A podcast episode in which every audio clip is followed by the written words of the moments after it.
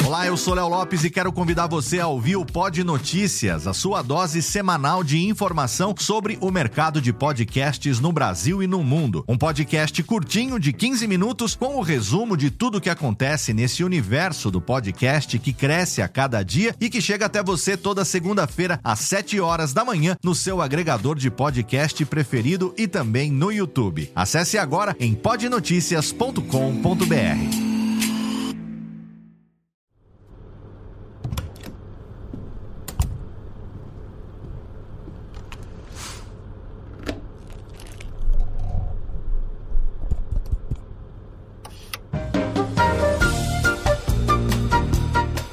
Está no ar o Radiofobia. Desde 2009, trazendo para o podcast o melhor clima do rádio ao vivo.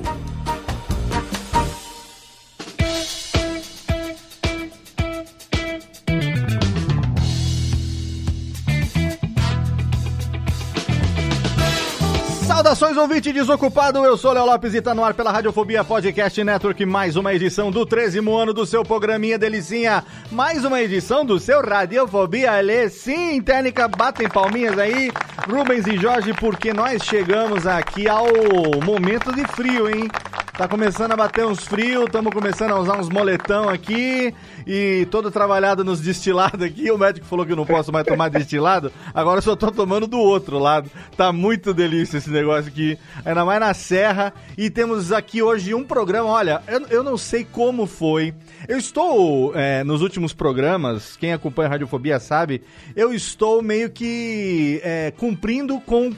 pagando promessas a mim mesmo nunca dantes realizadas, porque eu, por mais que tenha já feito 12 anos desse programa, eu não consigo imaginar como tem pessoas tão queridas que eu ainda não tinha trazido aqui para poder bater papo com a, os nossos queridos ouvintes.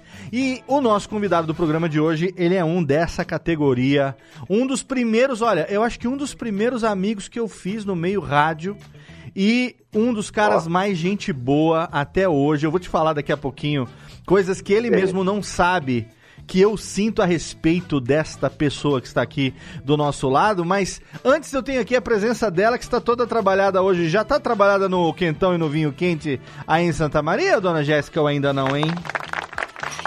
Pois eu coloquei aqui no meu copinho do Frozen e ele esfriou rápido. Ah, o copinho do Frozen tá pedindo. é porque você bota no copinho a bebida, fala pro calor, let it go, aí o calor vai embora. Virou mornão, já não tá quentão mais. Virou mornão, é ótimo. Santa Maria tá fazendo o que essa época do ano? Já uns 10 graus, mais ou menos, não? De mínima, sim. Assim, meio-dia, duas da tarde, chega às vezes a uns 20 graus, hum. mas depois de noite, assim, 8, 9 graus, e aí levanta aquele. O dia amanhece com aquele brancão, assim. Nossa, você vê um. Jadão. A serração é, baixa e às vezes demora para abrir o tempo, mas fica às vezes é quente no, no sol e frio na sombra, sabe?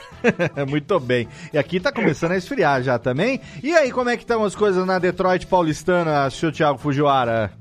E aí, Léo, boa noite, tudo bom? Tudo ótimo. Ótimo. Cara, aqui tá coisa de sempre, cara. São Bernardo, dependendo do bairro que você tá, muda 3 graus para cima, 3 para baixo, cara. Eu morei 7 anos em São Bernardo e eu morava ali no bairro Demarque, né? Atrás do falecido São Judas Demar, aquele do, do, do, restaurante que já fiquei sabendo que não existe mais.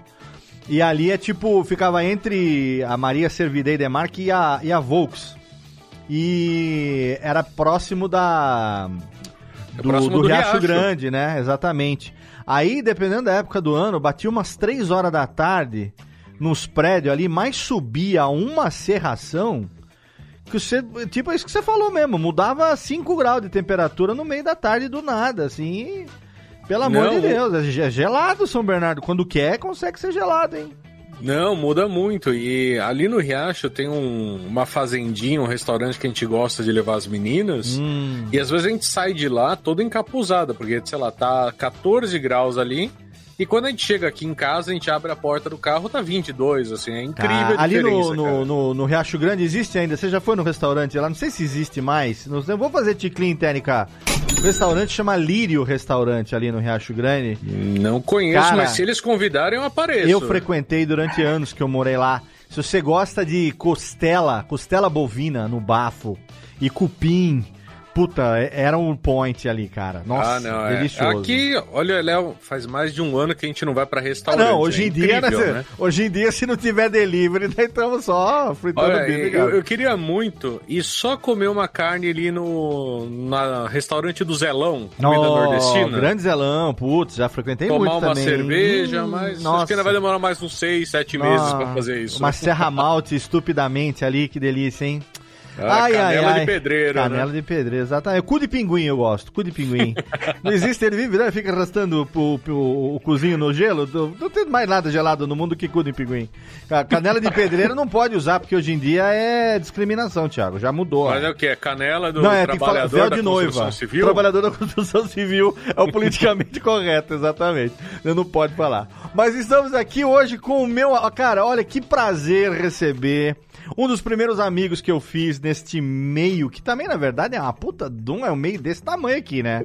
Nesse meio rádio, todo mundo se conhece e, e é uma delícia ao mesmo tempo também um dos caras, um dos primeiros caras que eu conheci, daqui a pouco eu vou contar um pouco da nossa história, quando eu pisei no ano, no longínquo ano da graça de 2005, quando eu pisei pela primeira vez em Vila Prudente, nos estúdios de Rádio Fênix, foi um dos primeiros caras que eu conheci, que eu vi locutando ali e falei, hum. Tem certeza? É, ele é tão. Ele, ele é baixinho, né? Ele, ele, ele é velho pra idade dele, mas ele é baixinho. Você olha assim e você fala assim: será que a mãe dele sabe que ele tá fazendo essas coisas na rádio aqui? Que, que tem um puta de um vozeirão e hoje ele tá renovando a sua, o seu estilo, o seu jeito de fazer rádio, diretamente da Rádio Disney. Meu amigo Diego Baroni, finalmente, putz, Ô, oh, Baronex. Nossa, Léo Lopes. Saudade, Baronex, putz.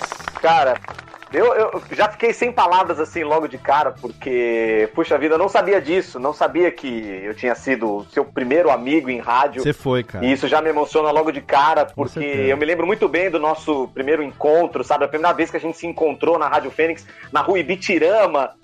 Rua grande Ibitirama. rua Ibitirama ali. Que ali funcionava, um ali histórico. funcionava a Rádio Fênix, funcionava o escritório da Comunicare, que era a agência de comunicação do Marcos Aguena, do Japa, que foi o Sim. lazarento culpado que me levou para lá e me trouxe para esse mundo do rádio.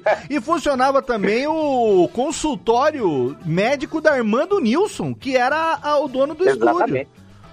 Aquele predinho é, ali então, tem história, o Nilson hein? Era, era o cara que cuidava ali da, da Rádio Fênix, né? Junto com o Ricardo San e tudo. E, e, um grande amigo, aliás, o, o, o Nilson também, o San, enfim, né? Pô, a gente for ficar falando de Ricardo San aqui, a gente vai longe, mas Léo, eu me lembro, sabe? Eu me lembro muito bem do nosso primeiro encontro, sabe? Dessa essa coisa efervescente, sabe? De querer fazer rádio. E, e a gente teve uma sintonia logo de cara porque tá muito na veia o, o, a, a, nossa coisa de ser radialista. E por isso que a gente se deu bem tão rápido. E até por conta da nerdice, por conta da gente se identificar com, com quadrinhos e com coisas nerds, a gente acabou ficando amigo muito rápido. Sim. E acabou que a gente se ajudou bastante, né, um ao outro naquele, porque era o meu começo também, eu tava começando em rádio.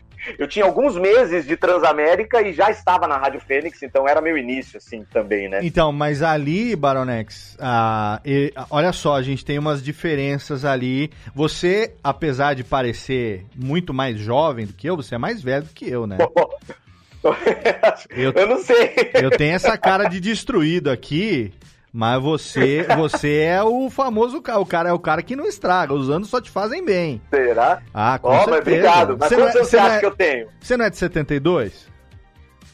72? Que ano? De, de, de, de, de, de quantos anos você tem, Diogo Baroni? Revele para o público agora, vamos ver. Eu tenho quase 40 anos, pai. Pronto. Ah, vai tomar. Isso aqui, sério? Quase 40? Eu cara... sou de 1982. 82. Caralho, sério? Eu achava. Cara, eu passei a vida inteira. Cara, a gente se conhece há 16 anos. Eu passei 16 anos achando que você era mais velho do que eu e que era todo trabalhado no, Tava no formol. Com a em dia. É, eu sempre achei que você, você fosse... mano? Mas sabe o que que é? Eu, eu, acho que eu tenho mais ou menos uma explicação psicológica para isso. Tem algumas pessoas que... É coisa, deve ser coisa de, de, de, de, de radialista, não sei.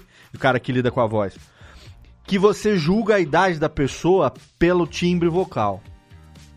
eu acho que deve ser um pouco disso. Porque eu, quando, eu lembro quando eu conheci o João Paulo Gomiero lá do Troca o Disco, o cara vem com puta de um vozeirão e pá, não sei o que.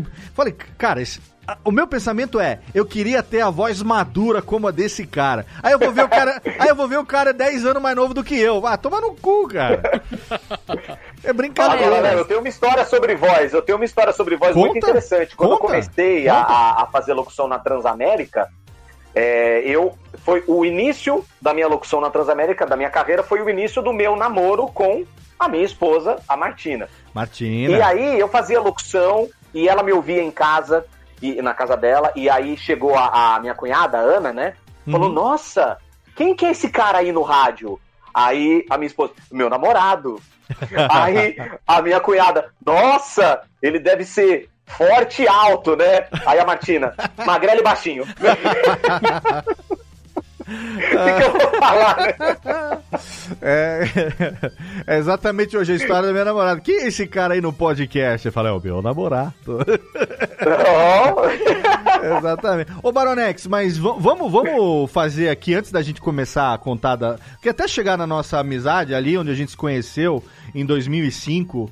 É, a, a, gente vai vou contar um pouco do contexto disso para o nosso ouvinte, mas eu sempre gosto de trazer um pouco aqui da, da, da, da história dos nossos convidados, principalmente nesse programa, nessa série de programas, que foi uma das primeiras que eu comecei lá em 2009, que é a série de profissionais do rádio. Né, a série de, de, de pessoas que trabalham com o rádio ou trabalham diretamente é, com locução, que é onde a gente mais recebeu colegas até hoje aqui, ou então trabalhar em produção, como a gente já falou com Rosana Herman, Maestro Billy, pessoal dos bastidores, Lala Moreira, que grande DJ Lala Moreira, que foi né, o sonoplasta e, e, e criador de vinhetas aí desde a Jovem Pan dos anos 80 até Rádio Globo e tal, mas eu sempre trago os meus amigos locutores para a gente conversar um pouco é, sobre essa, essa história. Quero que você conte para o nosso ouvinte da onde você é, se você é de São Paulo, enfim, da onde que você é. E como que era o Dieguinho, pequeno infante, pequeno Dieguito?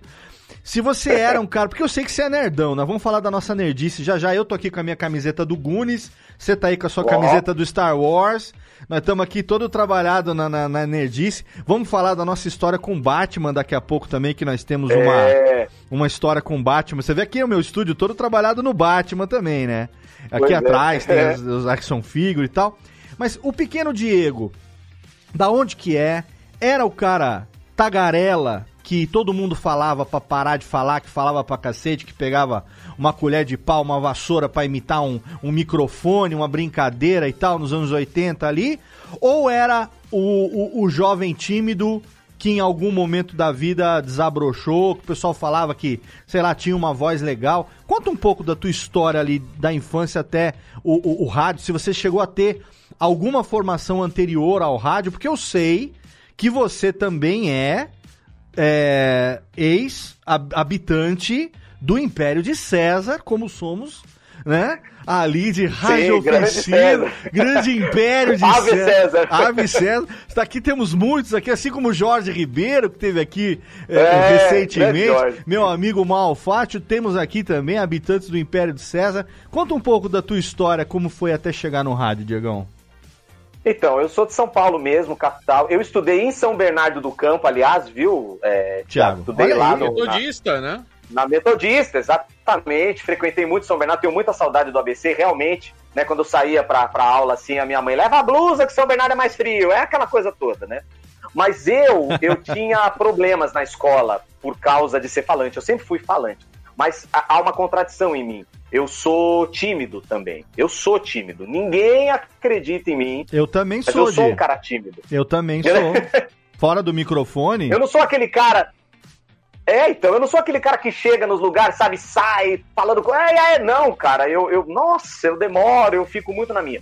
E na escola eu tinha problema é, na sala de aula, porque eu acabava fazendo amizade com todo mundo ao longo do tempo e a professora não sabia onde me colocar na sala, entendeu? Diego, eu não sei onde eu coloco você, porque você fala com todo mundo. E, e, aí ela me botava ali, me botava aqui. Às vezes, quando o professor chamava a atenção de alguém e eu tava quieto, eu tava quieto na sala. Ele já falava, Diego, para de falar. Mas eu não tô falando nada, mas é sempre você, Diego. Então eu tinha esses problemas. Uma vez eu fiquei de recuperação na, na oitava série. Oitava série, é, na, na, época, né? Ensino, era, era o ginásio, hoje é ensino fundamental, o oitavo ano, nono ano, sei lá. Sim. O professor me deixou de recuperação. Eu não entendi nada.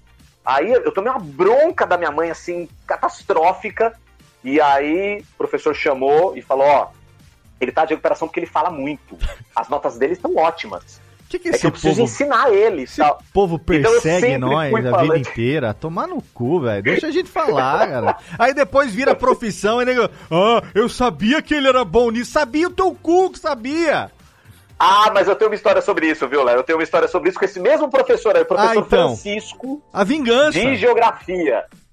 É, não, não foi bem uma vingança, mas eu tive uma história curiosa com ele. Ah, conta e aí, aí nessa coisa de ser muito falante, ser muito falante, acabei indo pro ramo da comunicação, né? A princípio, o, aquela, aquele teste de, de profissão que você faz na escola, a, é, é, indicava vocacional, jornalismo. Vocacional. Exatamente, esse mesmo. E aí eu falei, não, jornalismo, eu achava que ia ficar muito focado só. Eu queria uma coisa mais abrangente, procurei rádio e TV, fui acabar lá na Metodista. Eu queria trabalhar com televisão, né?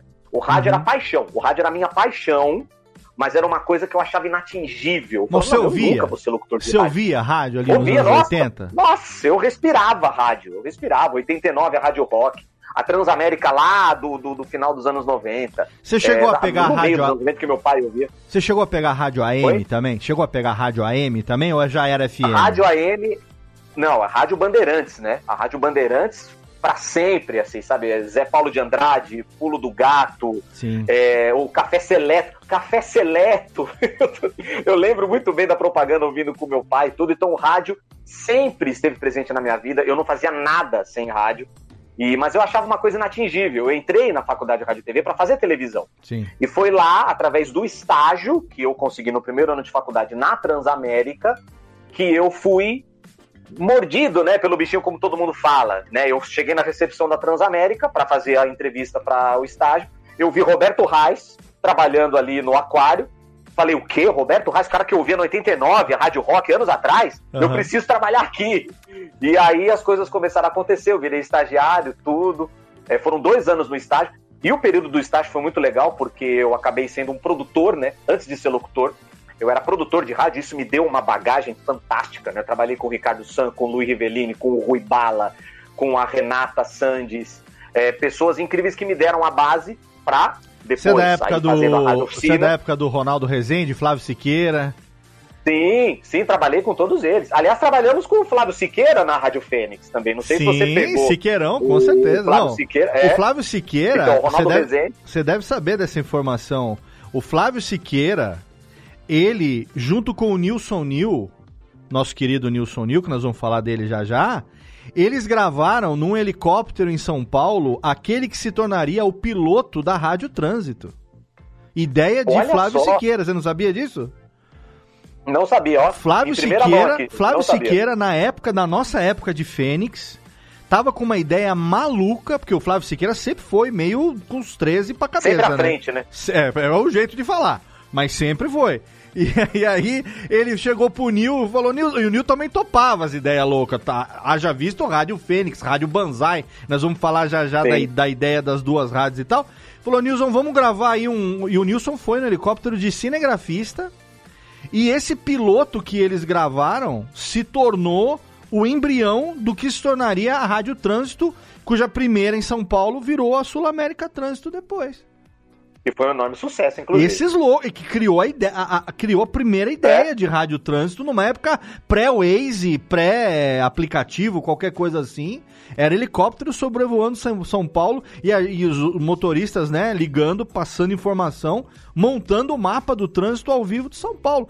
Trabalhou com esses caras, esses visionários, malucos. É. é. o jeito de falar visionário, Não, é o jeito de chamar os, os malucos, né? o Flávio Siqueira passou a mesa de som para mim na Rádio Fênix, né? Ele que me ensinou a mexer nos botões ali, no processo todo da Rádio Fênix. Fogãozinho, né? Agora, o, o curioso... Né? É, o fogãozinho, o famoso fogãozinho, famoso exatamente. Mas assim, é, eu acabei me tornando, né, fazendo...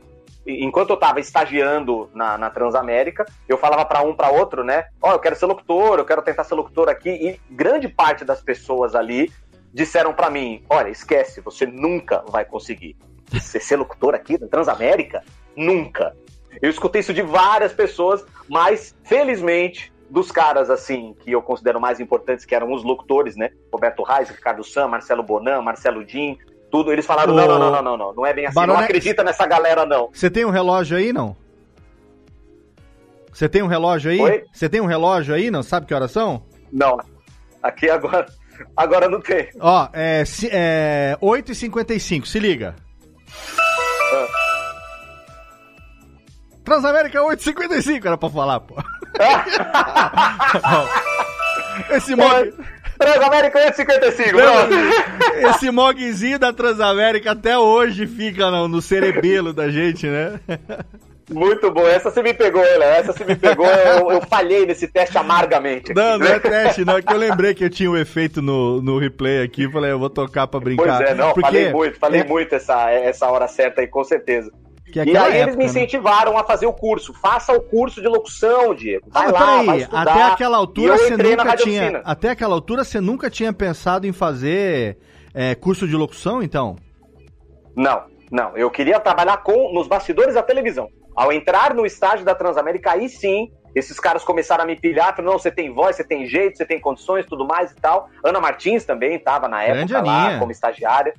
E eu acabei entrando na Rádio Oficina e foi aí, depois de um ano, né, que eu consegui. E aí o Rui Bala e a Gislane Martins, que coordenavam Sim. a Transamérica, viram ali um potencial em mim e falaram: vem cá, vamos, vamos ver qual é que é desse, desse moleque aí. E eu comecei minha carreira na Transamérica, né? Só pontuar aqui pro ouvinte que eventualmente não saiba, a gente tá falando aqui de São Paulo. Ana Martins, que hoje, se eu não me engano, tá ainda na Alfa FM e que é a voz padrão Sim. da linha verde do metrô de São Paulo. Ela que fala próxima estação, Brigadeiro. Próxima estação, pois Clínicas, é. né? Ana Martins. Vou e deixar... ela tá na metropolitana também. Tá na metrô também, vou deixar link no post. E a gente tá falando aqui de Rui Bala, que, putz, é um, um ícone do rádio. E hoje a Gislaine Martins, que, junto com o Ricardo San, fez durante, puta, mais de 10 anos o. Como é que chamava lá? O programa da manhã da Transamérica que eles faziam? Dois em um, né? Dois em um. E hoje estão os dois. Eu na... vi a estreia do dois em um. Sério, estão os dois na Play FM hoje lá, né? No, no Grupo Bandeirantes. Mas você. Caraca, sério mesmo, você viu a estreia do 2 em 1, um, velho? Eu passei a mesa pros dois. Eu fiz toda a expectativa do programa. O programa novo tá chegando aí e tá? tal. Eu fiz toda a expectativa assim ao longo da semana até a grande estreia. Eu lembro muito bem. Foi um grande sucesso o 2 em 1, um, né? Foi, foi. Foi, um marco lá na, na, na trajetória da Transamérica. Tanto eu, que... eu tava ali, eu tava perto ali. Tanto que muita gente ao longo de anos achava que o Sam e a Gi eram um casal, né? O tanto, é, tamanho assim. Você quer ver, você quer ver o, o, o Sam irritado e a Gislane feliz é é, é, falar isso, entendeu? O Sam com certeza vai emburrar a cara e a Gislene vai adorar, né? É mais ou menos isso. Até porque Ricardo Sam, ele, ele é, hoje, é, já há alguns anos, é casado com Márcia Mayumi, que foi nossa colega na Rádio Fênix também. Exatamente. Você vê, mano, muitas pessoas, né? O Ricardo Sam, o Ricardo Sam é um grande mestre, assim, né? O. Ricardo Sam, eu lembro. Você sabe que quem me deu o primeiro piloto. Quem me deu o nome artístico de Léo Lopes foi o Sam, né? Olha lá, é um gênio. Quando, o quando é, eu comecei, é um gênio do rádio. Ninguém me é chamava um de Léo. Que... Ninguém me chamava de Léo. É, então. Porque eu sou Leandro, né? E, e, o, uhum. e Léo, quem me chamava, era o pessoal da Messiânica, na época que eu fui pro Japão. Porque já contei essa história aqui algumas vezes. Reandro, em japonês, né? Fala Reandro, é muito, é muito R. E pro japonês o R, o rareriroru, rarirurero, é muito enrolado. Pois então é. não existe lá esse palato lingual do L que nem o chinês tem.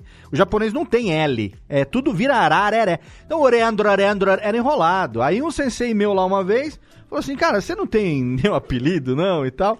E aí, falou, ah, tem um amigo ou outro que me chama de Léo. Ah, Léo, Léo, Léo, Léo. Tem um personagem japonês que era um leãozinho do Osamu Tezuka, que era o Kimba, que em japonês falava, era o, o era, ele era o Django do Tantera, o detetive da selva. E aí me batizaram de Léo, na Messiânica o apelido Léo lá no Japão acabou pegando.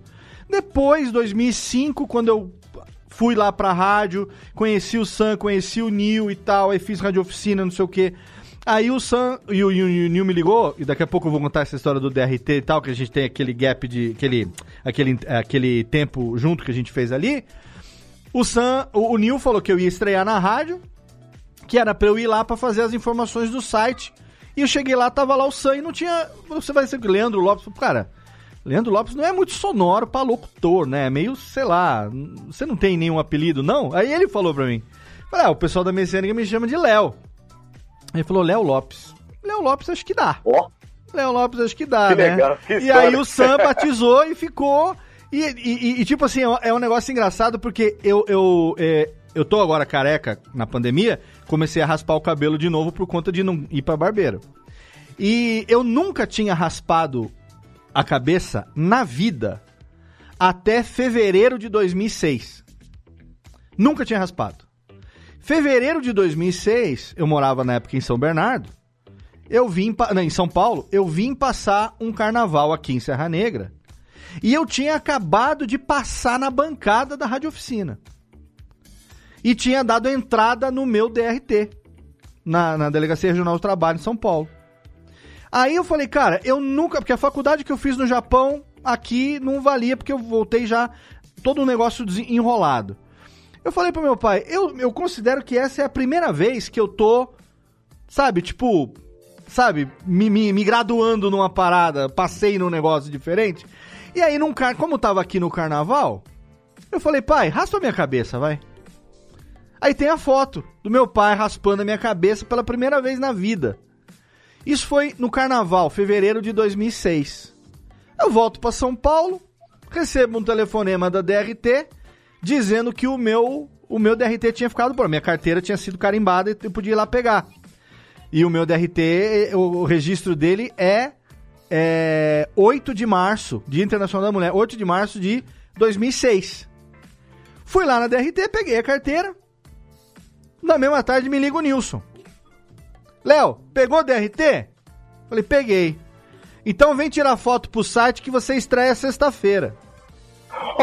que beleza. E eu tava como? Careca.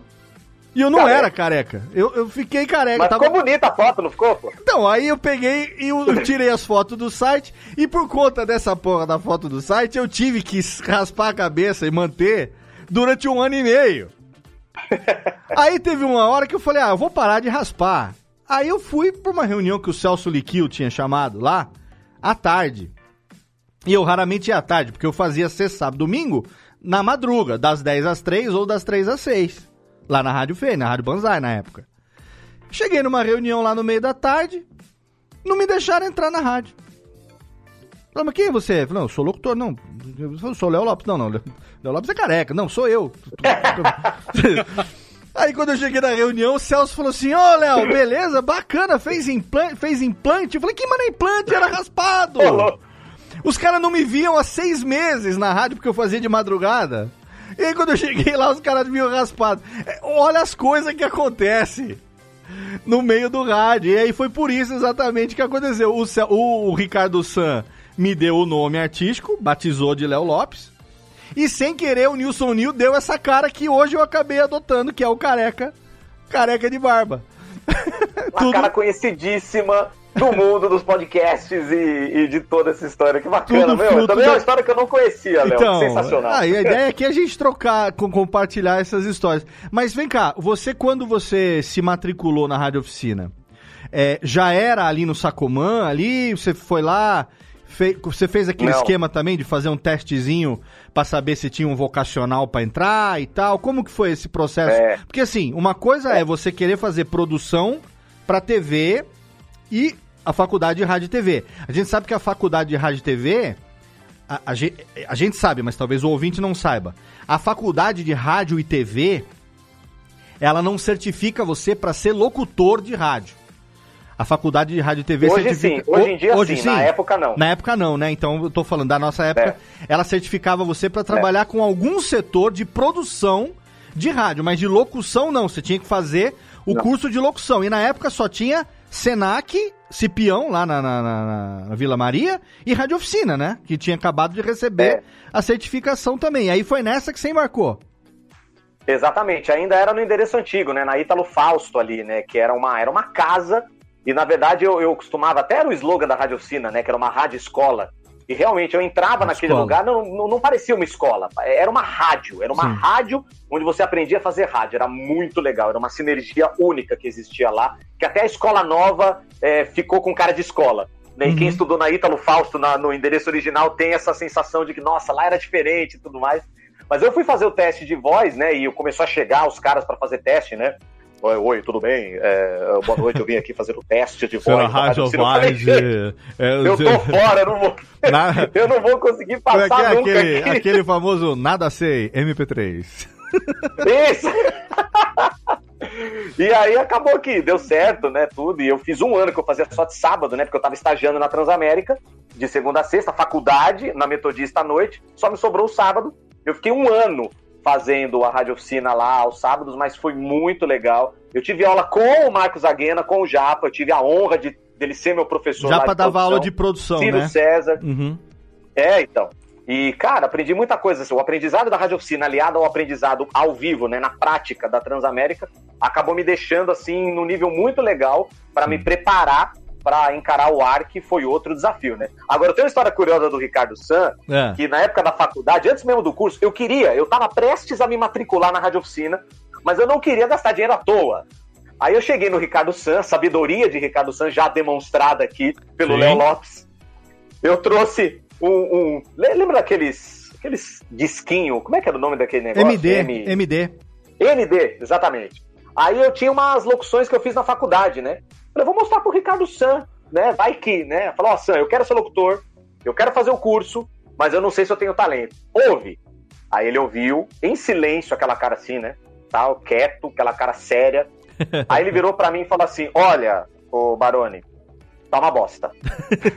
Aí eu.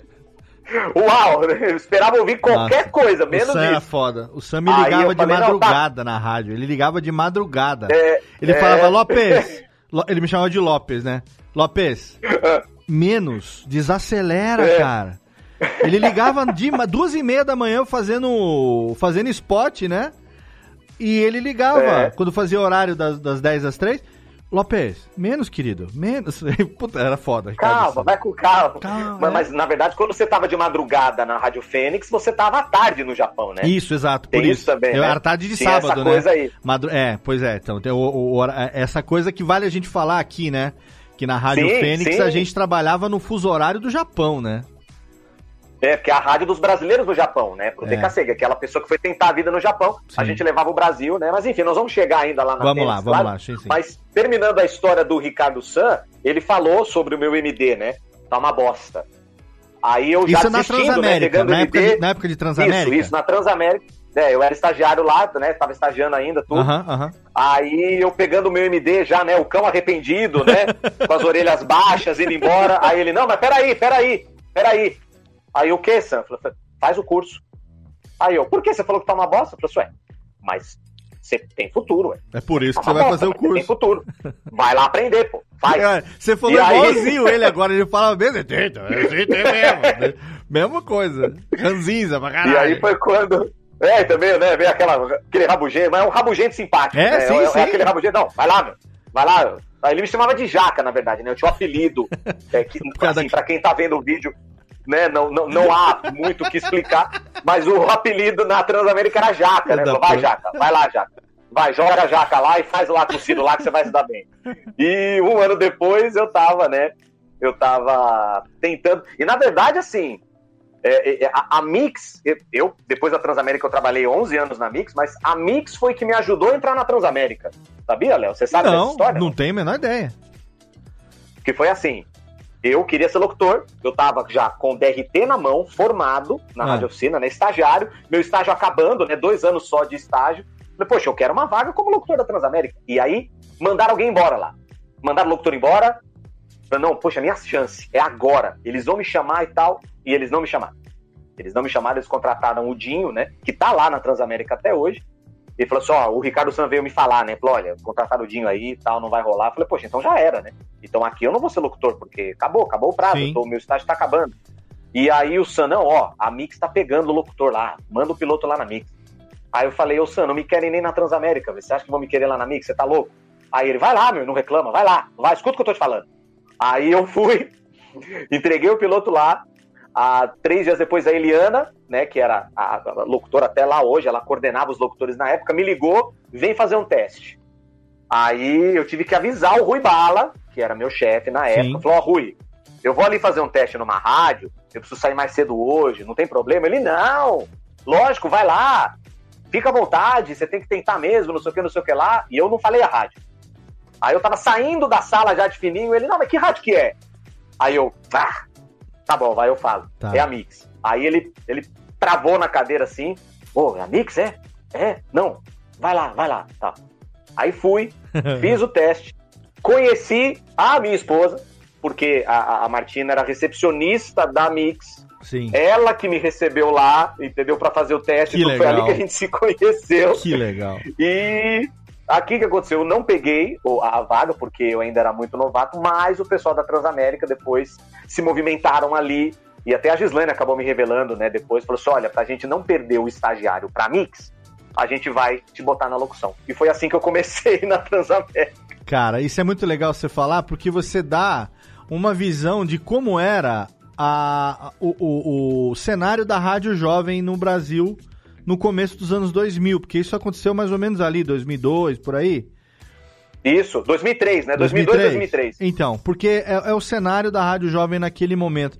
A gente tinha vivido já o auge é, lá nos anos 80 de, de Rádio Cidade, de Jovem Pan e tudo mais. A gente estava, naquele momento, eu acho que quem disputava a o primeiro lugar de audiência do rádio de São Paulo era Jovem Pan e Transamérica, tava sempre aquele tete a tete ali das duas, né? Dependendo do horário, uma ganhava, dependendo do horário, a outra ganhava e tal.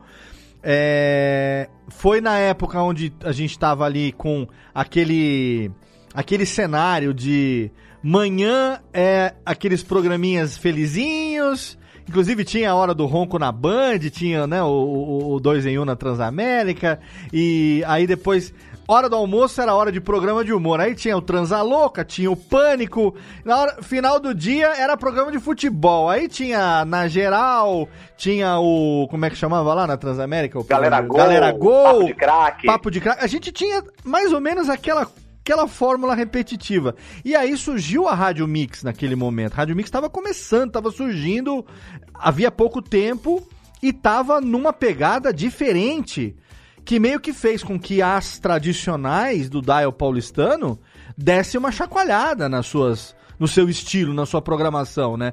Tanto que o próprio Rui, quando você falou da Mix, ele deu aquela balançada porque sabe que a Mix é. tá ousando mais.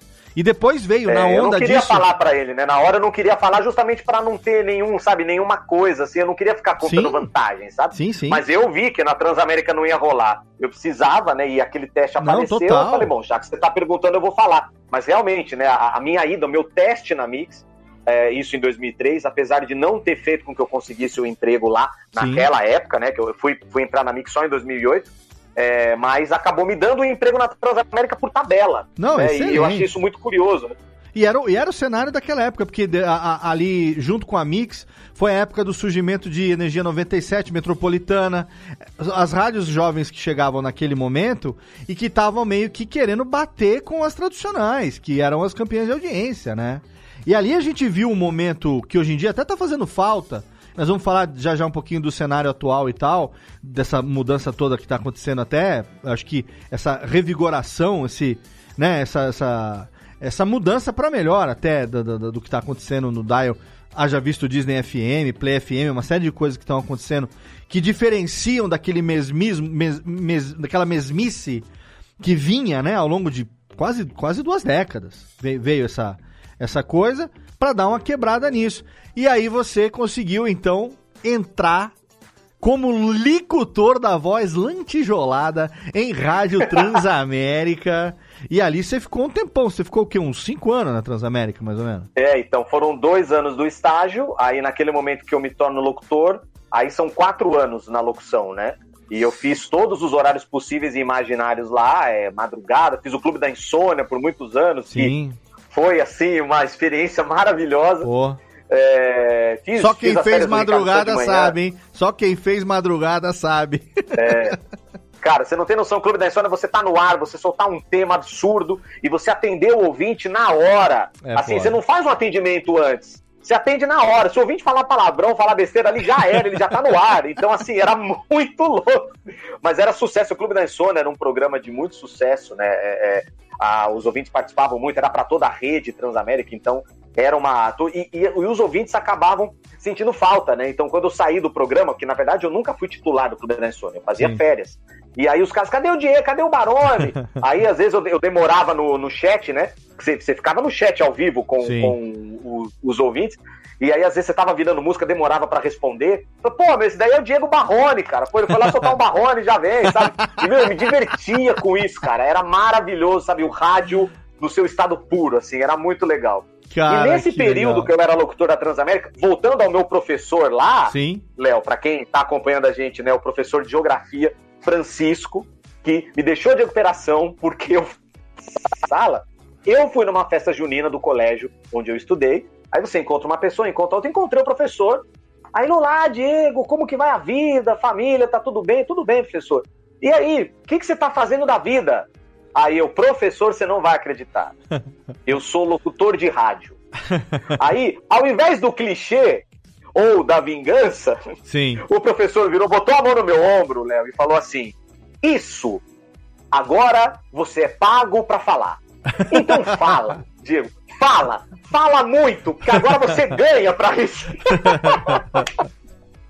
Ai, eu só tive que dar risada e dar um abraço dele, professor. Obrigado pelo incentivo, tá? Não sei o que, foi muito divertido. Cara, que legal. E, e, é interessante você falar isso, né? O Beto Hora conta uma história muito parecida com o lance de ser humorista, né? Que ele sempre imitou, brincou e tal, não sei o quê. E aí uma vez ele falou o pai dele, que ele tava trabalhando, e falou assim, cara, assim, que as pessoas escutem o que você fala, tudo bem, agora achar quem pague pra você fazer isso, pelo amor de Deus. é bem isso. Ajoelha e agradeça, né? Levanta a mão Boa. pro céu e agradece. Agora, olha só, eu quero saber, Baronex, que foi nessa época, então, que você tava na Transamérica, é, que você acabou indo pra Rádio Fênix. E assim, a gente tá falando aqui de Ricardo San e tal. É, vale pontuar para o nosso ouvinte que o Ricardo San, ele, ele é, era locutor na Rádio Transamérica. Na época, também, se eu não me engano, ele era instrutor no curso de rádio do Senac da Lapa. Sim. Ao mesmo tempo que o Japa era instrutor. Era em Guarulhos, né? Ele Guarulhos, dava em Guarulhos. Isso, isso, isso. Ele, isso é. Porque tinha, você tinha Lapa, Cipião e Guarulhos, que eram os, os, os Senac que formava locutor. E em São Paulo você tinha Rádio Oficina. Na Rádio Oficina, na época, o Japa, ele era. É, dos amigos em comum que a gente tá aqui, que o ouvinte talvez conheça. O Japa, ele era o, o, o professor de produção né, na Rádio Oficina. É, e o Ricardo San, ele é primo do Nilson. Eles são primos de primeiro grau. E o Nilson, ele é um locutor que trabalhou na rede American Sat durante muito tempo. É, que na época ele montou um estúdio.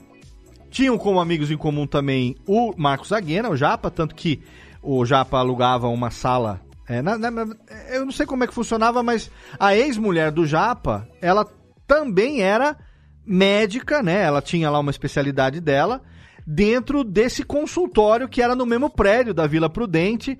Então tinha ali uma relação de amizade, de trabalho e tudo mais.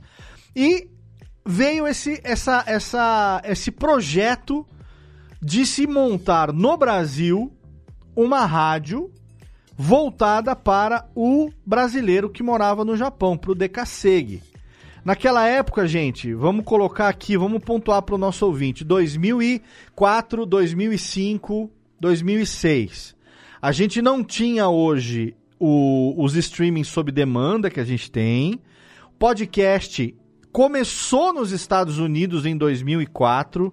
Então, ainda não era tão popular e não era nada popular como é hoje aqui no Brasil. Quem era o que bombava naquela época era blog, que estava vivendo o seu pico, que dali a pouquinho teria sua queda derradeira. E a gente viu o crescimento vertiginoso das web rádios. Eram as web rádio era, como diria um, um, um tio meu, era coqueluche no momento, era web rádio. Todo mundo queria fazer web rádio. E foi nessa que eles viram que seria possível com uma qualidade profissional, contratando locutores profissionais, com uma produção profissional, fazer uma, uma transmissão daqui do Brasil voltada para os brasileiros que moravam no Japão, que tinham saudade das músicas brasileiras que não tocavam no Japão. Não sabiam o que estava acontecendo aqui na, rádio brasileira e que né, eu como morei três anos no Japão, eu sei bem como é que funciona a necessidade de você querer consumir coisas do Brasil no Japão e você depender de ter que alugar uma fita cassete, uma fita VHS. E naquele momento ali, que foram exatamente 10 anos depois da minha ida pro Japão, que eu fui pro Japão em 95, nós estamos falando de 2005. 10 anos depois, a gente já tinha web rádio, a gente já tinha internet, a gente já tinha esses recursos de se fazer isso. E veio esse projeto da Rádio Fênix. Então eu quero saber, Baronex, você que foi um dos primeiros locutores da, da, da Rádio Fênix, junto com a Aninha Martins, né, junto com o próprio Ricardo San também e tal, o próprio Nilson, fez parte do casting das primeiras vozes da Rádio Fênix. Como foi esse convite? Como que isso surgiu na sua vida? E ali foi onde a gente se conheceu. Então eu quero saber como foi a escola, o que, que isso representou para você, essa passagem nesse meio, que hoje já não tem mais tanto quanto, né? Um meio unicamente web rádio não tem mais. A gente vê hoje as rádios que estão no dial também transmitindo o seu ao vivo no streaming e também produzindo os seus conteúdos, as suas cápsulas de conteúdo e, e, e distribuindo como podcast. Mas rádio 100% web, como a gente viveu na Rádio Fênix, a gente já não vê mais, a não ser uma das sobreviventes, que é a própria Best Radio Brasil, lá do nosso querido Detone, é, e, e, com uma qualidade também que, pela qualidade dele, se justifica porque que tá ainda aí até hoje e tal. Mas como foi para você isso? Da onde que veio isso? Do cara que tava ali começando a realizar o sonho dele, sendo locutor, recém-formado, na Transamérica, uma das rádios que disputavam o topo de audiência de São Paulo barra do Brasil, porque a rede já existia naquele momento ali, pra falar, ah, eu vou fazer uma rádio web também. Vamos pro Japão. Vamos pros brasileiros do Japão. Com uma linguagem diferente, com uma coisa que tinha o diferencial de ter um chat ao vivo também, de você ter que ah, receber pedido ao vivo, mandar recado ao vivo, uma interação 100% a gente tinha três telas e três teclados na Rádio Fênix, né? Na Banzai é também. Era 100% ao vivo. O Pulsar, que é o software de programação de rádio, que as grandes emissoras do Brasil até hoje utilizam, mas existe um programador que lá na sala de produção faz a programação das músicas do HD pro Pulsar que vai pro, pro, pro rádio, pro, pro ar. Na Rádio Fênix e na Rádio Banzai, a gente fazia isso ao vivo, não tinha um minuto de programação pronta, a gente fazia isso on the go. E é você foi o, um dos primeiros caras a fazer isso. quero saber que é uma coisa que a gente nunca conversou a respeito. É verdade. Eu tenho muito orgulho, né, de ter feito a Rádio Fênix. Eu, eu, eu sou muito grato. Todo mundo que me pergunta, eu, eu falo com muito prazer do que aconteceu. E foi um convite do Ricardo San. Na verdade, eu achava que eu não tinha a menor condição de fazer a Rádio Fênix, porque quando o San começou a montar a equipe, eu tinha ali seis, sete meses de Transamérica, eu ainda estava naquela euforia de eu conseguir entrar na locução de uma rádio em São Paulo, é minha primeira rádio, eu consegui sair do estágio, é, mas eu tenho que aprender, eu sou muito cru ainda e tem a pressão e tudo mais. Sim. E aí eu vendo um monte de gente entrar na, na Rádio Fênix, né? Como você disse, Ana Martins, o Flávio Siqueira, o Ronaldo Rezende fez uma época também, o próprio Ricardo San fazia o horário. E eu falei, cara, isso não é para mim, jamais, né? Tanto que eu, eu, eu, não tinha nem coragem de pedir pro Sam uma chance ainda, né? Falei, não, daqui a, daqui, a, daqui a alguns anos eu peço. E aí um belo dia, a gente tava num final de semana à noite, a gente trocou de horário, tudo, ele virou, ô, oh, vem cá, vamos conversar. Ô, Jaca, ô, Jaca, chega aí. aí eu, o que foi? Ele falou assim, ó, oh, tô fazendo lá a Rádio Fênix, lá você tá acompanhando? Eu falei, Sam, poxa, mó legal, mó projeto bacana, mó galera boa, tá, não sei o que. Ele falou, então, quer fazer? Aí eu, como assim quer fazer? Entendeu? Não, peraí, Sam, como... Aí eu falei, não, eu tô, eu tô querendo saber se você quer fazer, você quer fazer ou não? Eu tenho uma vaga lá e eu, eu acredito que você possa fazer parte da equipe. Eu falei, Sam, puxa, meu, caramba, lógico que eu quero, né? Eu nem titubeei, sabe? Eu, eu titubeei na questão de tipo, Ô, oh, peraí, cara, olha só para quem que você tá convidando, eu sou um novato. Aí eu agradeci muito ele pelo convite, e ele virou e falou assim: não me agradeça. É, ele falou assim: isso não é pela amizade, entendeu? Não estou te chamando para a Rádio Fênix porque somos amigos, e sim porque eu vejo potencial em você, tá? Vai lá segunda-feira e vamos conversar, entendeu? E assim começou a minha história lá. Que legal. E como você disse, né, Léo, os ouvintes que pediam não tinha programação musical. Então, quando você assumia o horário na Rádio Fênix, você tinha uma tela preta do Pulsar. Você não tinha nenhuma música. Aí você entrava no chat, no tempo do break, lá, 4, 5 minutos de break, e chegava, galera, cheguei, o que, que vocês querem ouvir? E você tocava exatamente o que as pessoas pediam. Não tinha exceções. Não tinha senão, ah, essa aqui não.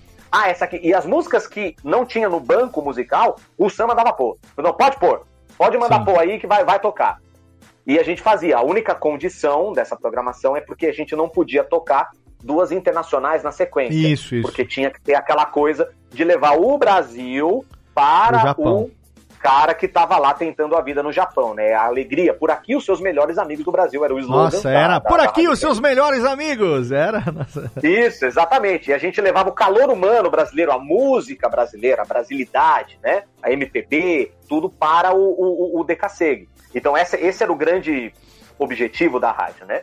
E eu comecei a fazer lá e era diferente, porque na Transamérica você tinha aquela coisa mais explosiva, né? A Transamérica tinha uma locução muito que a gente costumava chamar assim, a grosso modo, de metralhadora, né? Aquela locução rápida, Sim. tá, tem que falar rápido. Transamérica você lá. Lá na Fênix não, lá na Fênix você tinha que conversar com o ouvinte, você tinha que puxar o ouvinte para perto de você, fazer carinho no ouvinte, porque ele tá com saudade, ele tá carente, porque ele tá longe do, do Brasil. Então foi uma experiência muito legal, eu fiz muitas amizades. Eu me lembro de um ouvinte lá que estava no Japão que veio até o Brasil, trouxe presente, sabe? Eu quero conhecer os locutores, e a gente foi lá e fez uma festa. Era muito legal. E já que estamos falando de, de, de Fênix, né? Sim. É, eu, te, eu, tenho, eu tenho algo aqui para mostrar, Léo. Ó. Oh. Você deve ter também, né? Mas, ó, dá uma olhada aqui, ó. ó. Ah! A primeira faixa sou eu, eu estou... cantando Festa na Pen japonês. Eu estou em mãos aqui com o CD As Melhores da Rádio Fênix. Olha aí. Né, pra quem não está Eu não tenho imagens. esse CD, nunca tive. Olha aqui, ó. E aqui o Léo Lopes gravou. DJ é, verdade, Pokémon. Aqui você não é o Léo Lopes, né? DJ então, Pokémon. DJ Pokémon. e é a festa no apego latino cantada em japonês. E eu tenho essa relíquia aqui, esse esse troféu que eu tenho aqui, que eu, eu tenho muito orgulho de ter. Ó. Aqui, cadê? Aqui, técnica, toca técnica, cadê? Tem aqui não? Vai lá. Acho que tem um trechinho aqui, vamos lá, cadê? Você tem aí? Ô! Vai lá.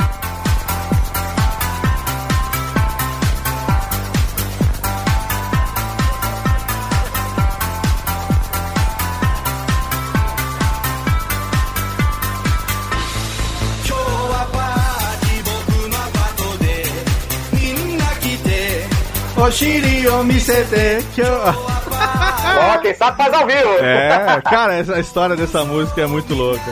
Asamade. Itene, haite yo, boku no tomodachi. ah, vou deixar de fundo aqui, caraca, brincadeira. A gente tá. Muito bom. Cara, que legal. Cara, eu não tenho esse CD, eu nunca, nunca consegui uma cópia, você acredita? Pois é. E aí, eu comecei a fazer os horários lá na, na, na Fênix, né? O Sam me colocava de madrugada, porque ele gostava da, da, da, minha energia, né? Ele gostava do meu alto astral. E ele falava assim: não, você tem que fazer madrugada, você tem que entrar às três da manhã, porque lá no Japão é três da tarde. As pessoas estão lá nas lojas trabalhando com a Rádio Fênix ligada e a gente precisa dessa alegria e tudo mais. E o, o duro é você ser alegre desse jeito às três da manhã. Porra. Não era sempre que dava, né, Léo? Você sabe Nossa bem disso. Eu fazia madrugada também. É, quando eu fazia bem era das 10 às 3. Mas o meu normal era das 3, das 3 às 7. Era o. Era o horário bom. Muito ali. bem, eu fazia esse horário também. E numa dessas madrugadas, se não me falha a memória, foi quando a gente se conheceu. Foi, foi exatamente. Foi Não numa. Foi? numa no, na verdade, olha só, a gente falando isso de brincadeira, mas a, a minha estreia na rádio foi você passando o horário para mim. Eu lembro, isso aí eu lembro.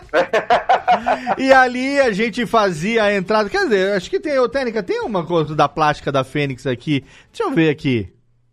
Olha, aí sim, hein? Rádio Fênix. Não, tem, tem mais, tem que ter mais coisa aqui. Vamos ver. Abre break, vamos ver. A música do Brasil, direto do Japão. Rádio Fênix. Tem mais aqui. Por aqui os seus melhores amigos do Brasil. Ó, Aí, abertura, ó. abertura do Disco Fênix. Agora na Fênix. Disco. Fênix. Disco. Disco Fênix. O melhor da dance music. Black. Ana Martins. Ana Martins. Techno. Todas as tendências. Disco Fênix. Disco Fênix. Disco Fênix. Disco Fênix. Disco Fênix. Disco Fênix. Ó, você lembra disso? Não? Eu lembro. Tem mais aqui. Demais, Ó, cara, o, que demais o, isso. O, o top 20. Começa agora na Fênix. As mais pedidas. Os destaques da semana. Top, top, top 20. Brasil. Começando agora o top 20 da Fênix, sim, trazendo pra você que lembra disso. Trazendo pra você. Ah, RadioFênix.net, estamos aqui online, meu, era muito legal. trazendo pra gente. você aqui as Que melhores, sim, o top 20. O que que tá. Aqui, ó. Chamada do disco. Todas as tendências da Dance Music. Disco Fênix. Mixagens. DJ Renato Lima da Fields. Disco. Disco Fênix. Todo sábado, nove da noite. Hora oficial do Japão. E esse aqui, Ó, ó lá. esse aqui fez história também, hein? Marcos Lauro e seus Blue Caps. Rádio que se preza tem que ter um programa de humor. E como a Rádio Fênix não deve nada pra ninguém, ela tem o prazer de apresentar o maior, melhor e É o Nil. mais modesto programa de humor da É internet. mesmo? É o Kizumbanet.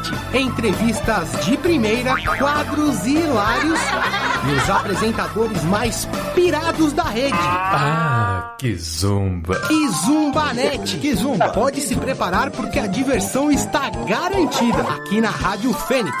Você não vai ser louco de perder. Vai? Nossa, Léo, que demais, que relíquia. Cara, Grande tem, Marcos e- Lauro. quer ver? Tem uma coisa aqui que eu acho que. Deixa eu ver. Tem a trilha da. Cadê? Ah. Cadê? Aqui, ó. Não. Galera. Galera, Fênix. Galera. Galera Fênix. Entrevista. Ah, não, abertura. Galera. Fênix. Começa agora. Galera Fênix. Galera Fênix. galera. A apresentação Marcos Aguena e Celso Liquil. Que era um programa que eles faziam aqui, o Marcos Aguena, o Japa, né? E o Celso Liquil, faziam na sexta-feira, é, sei lá, 10, da- das nove da noite, das nove da noite até a meia-noite, que era sábado, das nove da manhã ao meio-dia no Japão. Era o, o primeiro programa do final de semana que os caras faziam. Tinha muita audiência esse programa, muita Gigante, audiência. Eu né? me lembro muito bem. É. Gigante.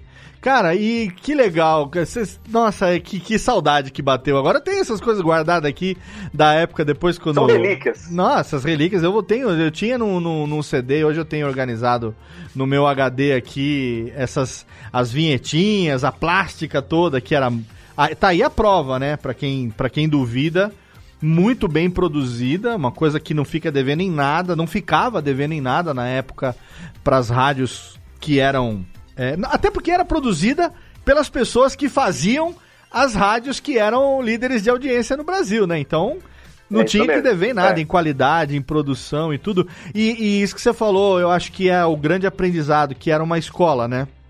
Era É, a é gente. a- porque a gente faz escola de rádio, a gente, a gente viu o rádio acontecer quando a gente era moleque do cara que falava e do.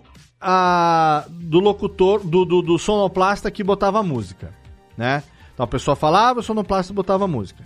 Aí a gente viu a rádio FM, que foi aquela coisa do locutor que começou a acumular também a função de sonoplasta, que é aquela coisa do DJ, do formato americano, do locutor que opera a mesa de som.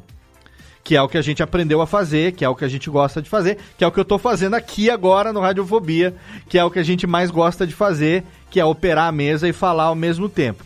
E na Rádio Fênix a gente teve um outro diferencial, que era a interatividade em tempo real com o ouvinte, ajudando não, fazendo a programação fazendo mesmo. da rádio em tempo real, porque não tinha nada, você falou isso mesmo. Chegava no seu horário, o pulsar era um uma tela preta. Agora começa a minha programação. O que, que vocês querem ouvir? E às vezes se demorava para vir, você botava uma ou duas ali que você, que você achava, dava dois minutos, começava a chover as, as a, Nossa, os não, pedidos, era né? sempre. Não tinha como, não tinha como você não ter música, porque sempre tinha alguém online e as pessoas do Brasil começaram a ouvir. Aconteceu um fenômeno curioso que nem era o objetivo, mas que foram todos bem-vindos, de você ter pessoas do Brasil, de Maranhão, Sergipe, Brasília, São Paulo, todo mundo ouvindo a rádio, participando. Fala, você é de que parte do Japão? Não, eu sou de Maceió. Aí você fala, nossa, gente, que loucura. Legal, e as é, pessoas do mercado foda. de rádio, o pessoal do meio de rádio, é, poxa, eu tava no início, eu tava começando a minha carreira. Você encontrava com um, com o outro. Ô, como é que faz pra entrar na Fênix lá? Ô, como é que é? Manda pelo. Todo mundo queria fazer a Sim. Rádio Fênix, Léo. Todo mundo queria fazer. Era, é, foi, foi um aprendizado e tanto, e a gente até falava isso é, por experiência própria. E eu não, eu não fiz, eu não cheguei a fazer é, muito o Fênix, eu fiz mais a, a, a Fênix 2, que depois virou a Banzai, né? Que era a rádio Isso. oriental do Brasil, que já era mais a minha pegada, porque como eu falava japonês e eu, eu conhecia música japonesa e tudo mais, eu acabei pegando a Fênix 2 depois, que foi a- ao contrário já, a rádio que aqui no Brasil tocava música japonesa pros caras que moraram no Japão e voltaram. E tinham saudade É das músicas do Japão, ou pros brasileiros como eu, né, que gostavam de música japonesa e tudo mais, e aí era uma rádio que só tocava música japonesa. Era tipo o, conceito diametralmente oposto da Fênix, né? Que era a É rádio de música eu trabalhei na. Banzai anos depois, é, quando eu saí da, da, da Fênix, eu saí, voltei, Sim. aí saí de novo, depois eu, o Nilson acabou me chamando pra fazer a Banzai, eu fiz por um ano e meio, mais ou menos, a Rádio Banzai, ao lado do Celso, do Sim. Nilson, do Gerson, né? Já, Então sim, foi- Gerson Neto, foi- grande, grande Gerson Neto. É, então foi, foi um período legal também na Banzai, mas isso foi anos depois, né? Sim. Que excelente. Meu amigo Baronex, a gente vai fazer aqui uma pausa pro nosso bloco de intervalo, rapidinho. Nós aqui podemos fazer um xixizinho e já já a Jéssica tá aí com perguntinhas aí na ponta da língua, meu querido Japinha também. A gente tá aqui com o pessoal que tá acompanhando ao vivo também pelo canal da Radiofobia no YouTube e também na Twitch. Quem tiver pergunta pode mandar que já já a gente no bloco derradeiro faz aqui pro Diegão. A gente vai dar uma pausa pro nosso bloco aqui de recadinhos. Já já a gente volta pro jabazinho. Tem que fazer também, cadê, Tênica? Bota aí também o ticlinzinho aí. E daqui a pouco a gente volta porque tem hoje. Nossa, que saudade que eu tava. A gente, se deixar, nós vamos ficar duas velhas tricotando até o fim do programa, porque nós é isso, né? Fala pau mesmo. cotovelo e troca aqui. Nós tamo. Quantos anos? Faz mais, faz mais de- oito anos que a gente não se conversa. O que não volta é Faz, conversa. faz muito tempo, O que Léo. não volta é papo acumulado aqui, mas ó, já já eu prometo que a gente vai Agora, falar. eu, eu quero deixar aqui algo no ar, Hum. porque eu me lembro do dia, tá? A gente fez amizade, né, ao longo Sim. das madrugadas aí, né, tudo tal. Sim. É, eu me lembro da primeira vez que eu ouvi o nome Radiofobia. Eu me lembro desse dia. Caralho, sério? Eu me lembro. Eu me lembro do que você me disse. Então. Mas eu falo já já. Então tá bom. Eu Então, falo já olha, é, vai ser uma surpresa pra mim também. Já já a gente volta com revelações, cadê, Tênica? Exclusivas aqui de Diego Baronex, meu querido amigo Diego Baroni no Radiofobia. Aliás, fica aí, já já tem mais.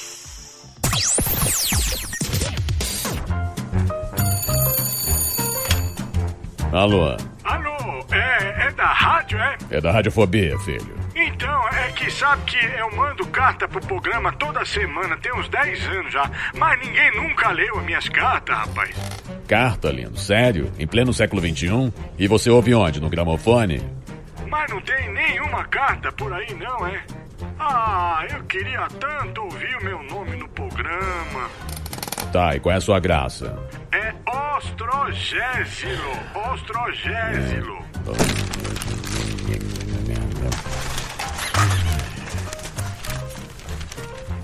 Achei sua carta, mas vamos te chamar de Totô, tá?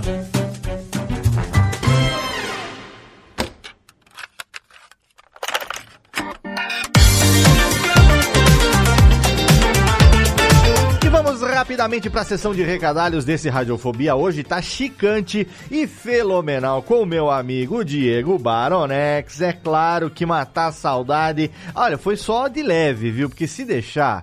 Eu com o Baronex aqui, a gente ficava conversando umas quatro horas. Você viu que a Jéssica e o Thiago, coitadinhos, ficaram ali só escutando no, cantinho. Aí no final do programa que eles foram falar alguma coisa, olha, juntou eu com o Diego Baroni, é, é Imagine se Baronex começa a participar mais frequentemente aqui de programas do Radiofobia. Quanta coisa legal a gente não vai poder conversar, mas nesse momento dos recados aqui, eu quero, é claro, deixar a recomendação do nosso condomínio do mais alto garbo e elegância, que é HostGator. Exatamente, é lá que nós nos hospedamos há 11 anos, uma parceria extremamente sólida de um dos melhores serviços de hospedagem do mundo, pode também ser o local aonde habitará o seu projeto e com até 60% de desconto em assinaturas de planos de hospedagem de servidor compartilhado,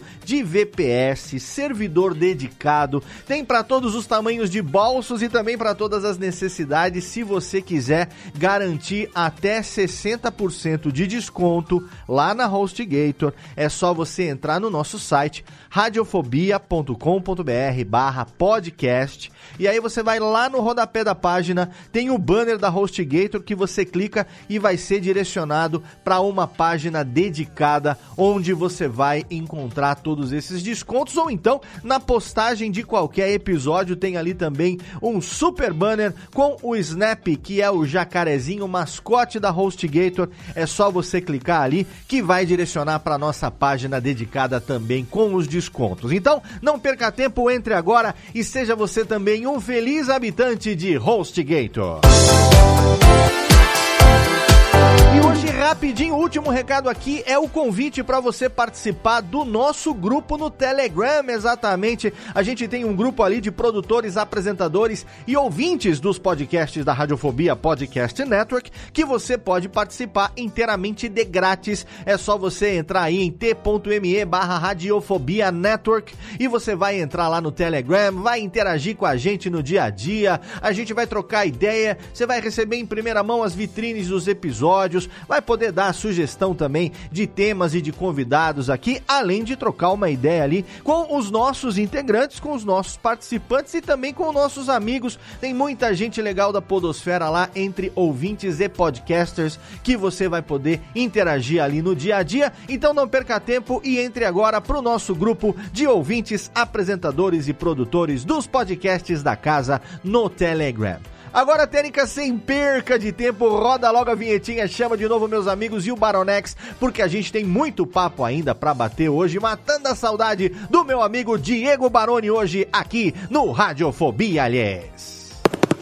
A Radiofobia.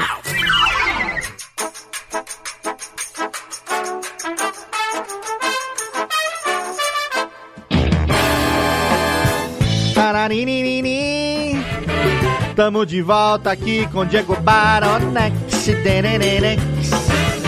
Estamos de volta no Radiofobia, hoje totalmente fenomenal com meu amigo Diego Baronex. Sim, estamos aqui depois de muitos anos nessa indústria vital. Esta é a primeira vez que isto nos acontece, lhes. E estamos aqui conversando com meu amigo Diego Baroni. Agora eu quero saber aqui o que é exclusivo que você deixou um suspense no final do primeiro bloco e disse que você se lembra da primeira vez que você ouviu Radiofobia. Conta essa história aí, que agora eu fiquei curioso.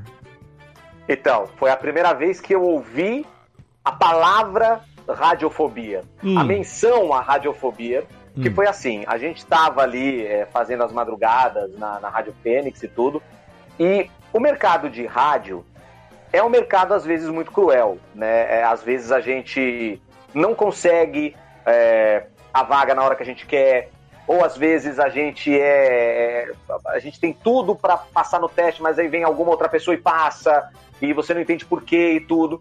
E eu lembro, Léo, do momento onde você estava é, tentando entrar nas rádios de São Paulo. Sim. É, fez um teste numa rádio, na outra, tal, a galera dando força, tudo tal, e não não tava virando naquele momento, entendeu? Uhum. E aí, um belo dia, numa madrugada lá na Rádio Fênix, você virou para mim e falou assim: Baronex, Baronex. você quer saber de uma coisa?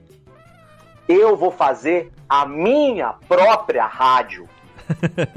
aí eu parei assim, como é que é isso, Léo? Falei assim, eu vou fazer a minha rádio do meu jeito. E vai fazer sucesso, e todo mundo vai ouvir, e eu vou ser meu próprio chefe, eu vou fazer. E eu tenho até nome. Ah, é que nome, Léo? Radiofobia.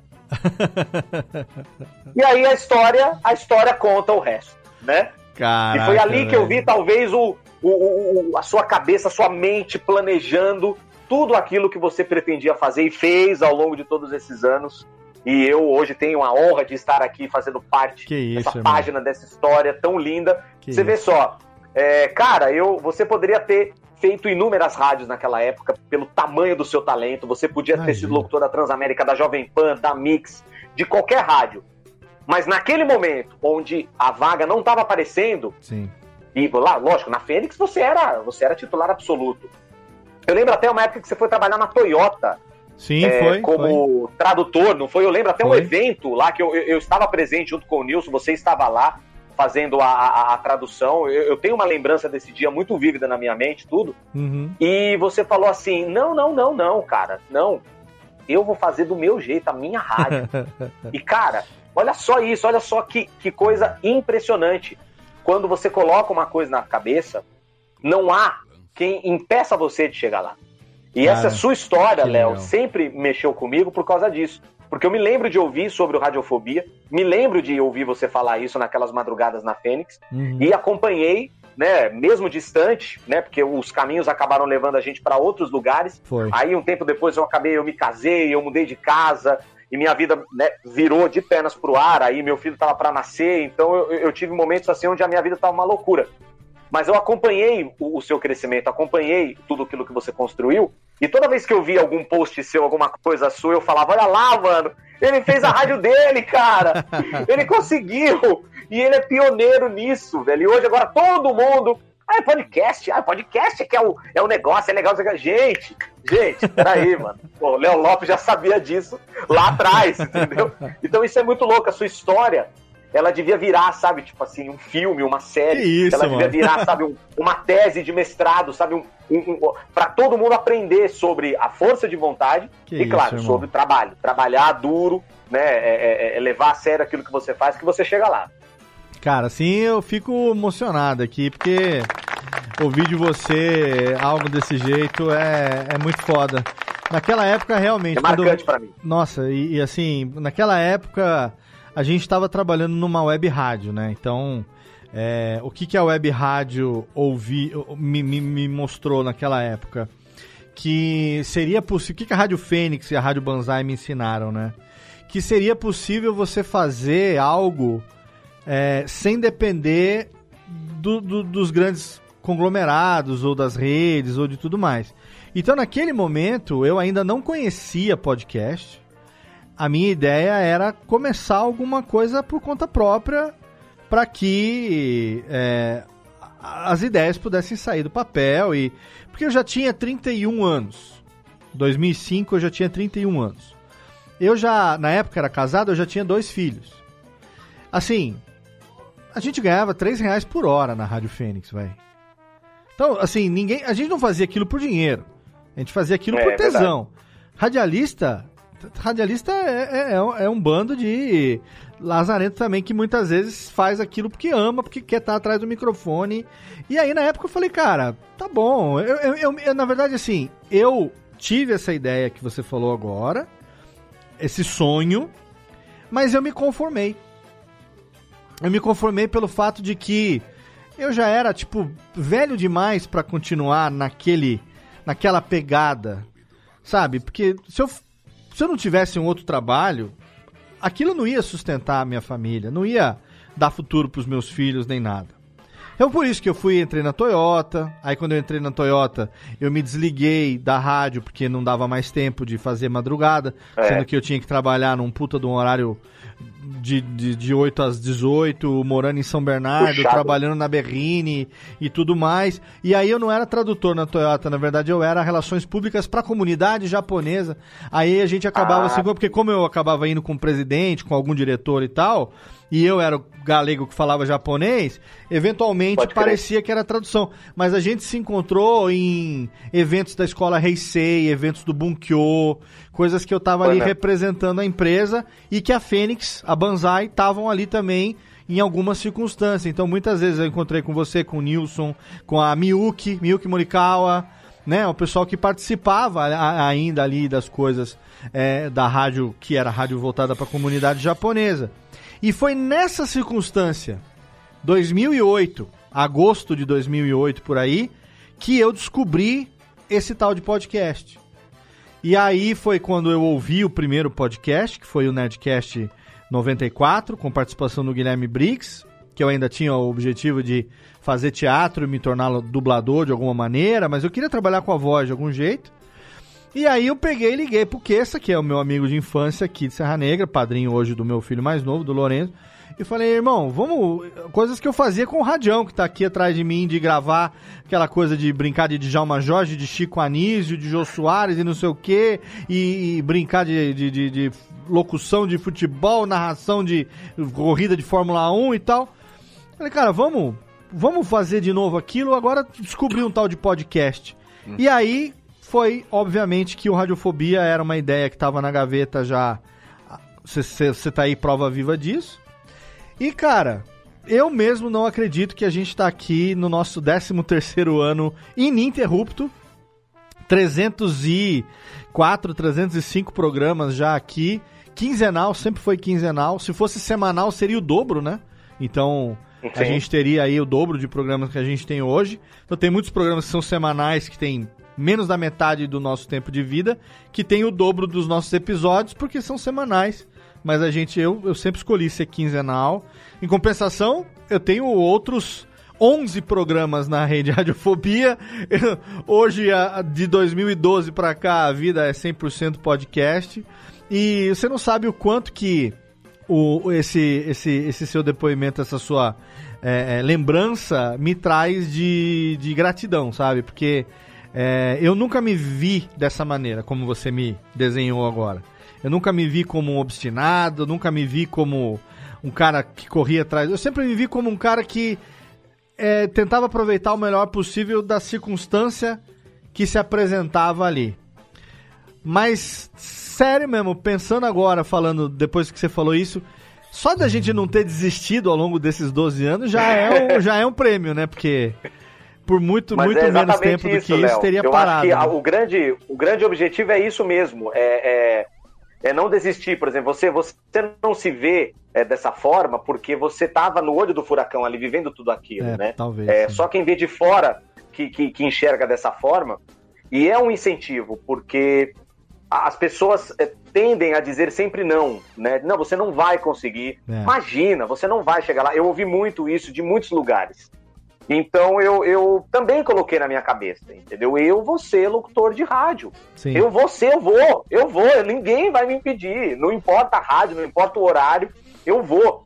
Então essa, é, essa teimosia, essa paixão pelo microfone e, claro, Sim. essa determinação nos trouxe até onde a gente está hoje, né? Com até certeza. onde você está, com esse trabalho belíssimo que você faz. Que isso, E até onde eu estou hoje também, Com que, certeza. que, que me traz muito orgulho da, da, minha história e também me emociona muito poder estar aqui na radio, no, no, no, no Radiofobia.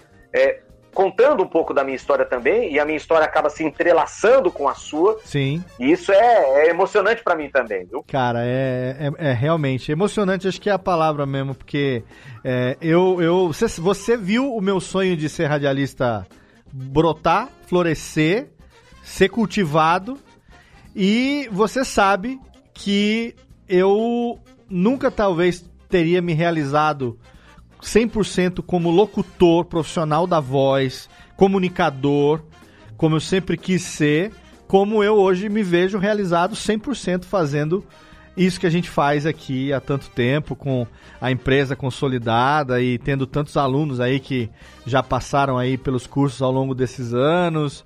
E, cara, eu ver um, um cara da, do comecinho, lá da, da lá do espermatozoide do programa que não queria morrer no saco. De repente tá aqui junto e, e falando isso, cara, é.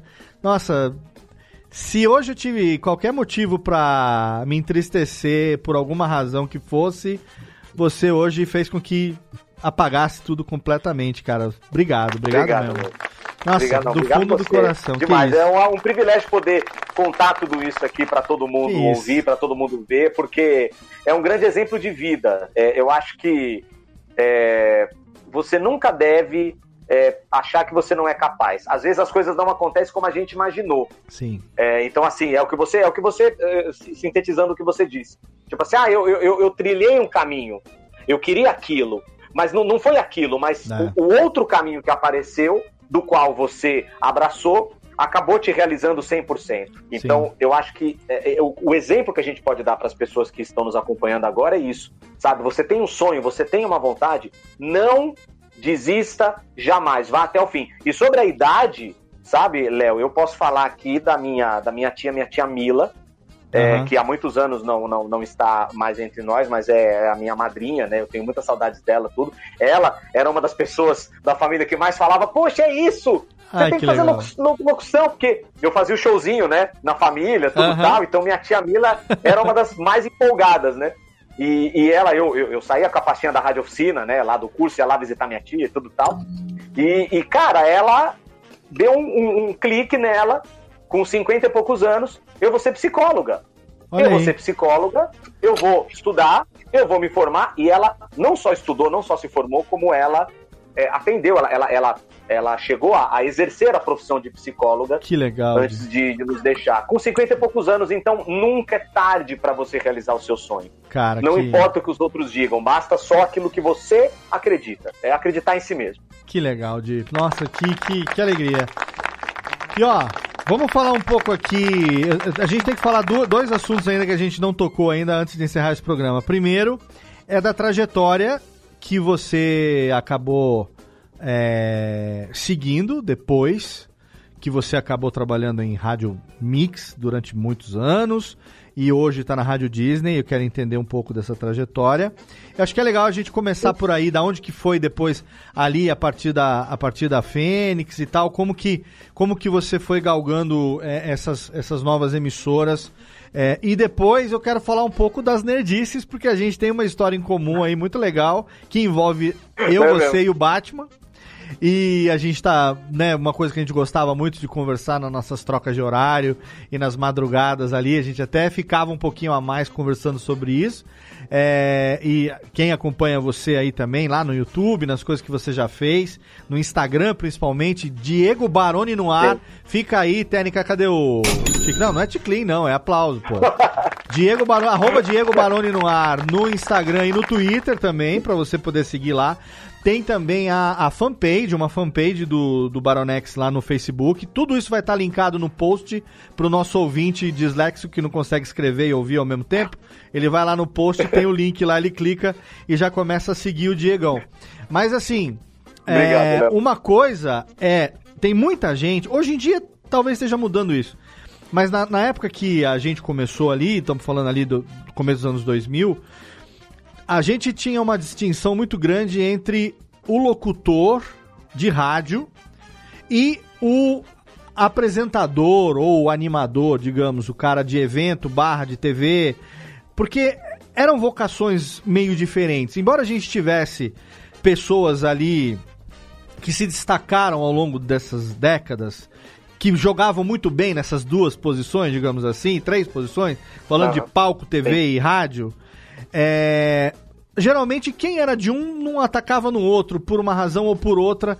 E a gente ainda teve essa oportunidade de, de desenvolver, não só pelas oportunidades, mas principalmente pelo talento no seu caso, é, esse lado que é um lado que você tem muito legal, que é o lado do apresentador, do entertainer, do host, cara que consegue pegar um texto ou com teleprompter ou sem, às vezes no improviso, que é o que a gente gosta de fazer também, me dá um tema que eu desenvolvo essa porra e vamos que vamos, e conseguir desenvolver tudo isso é, multimídia, né?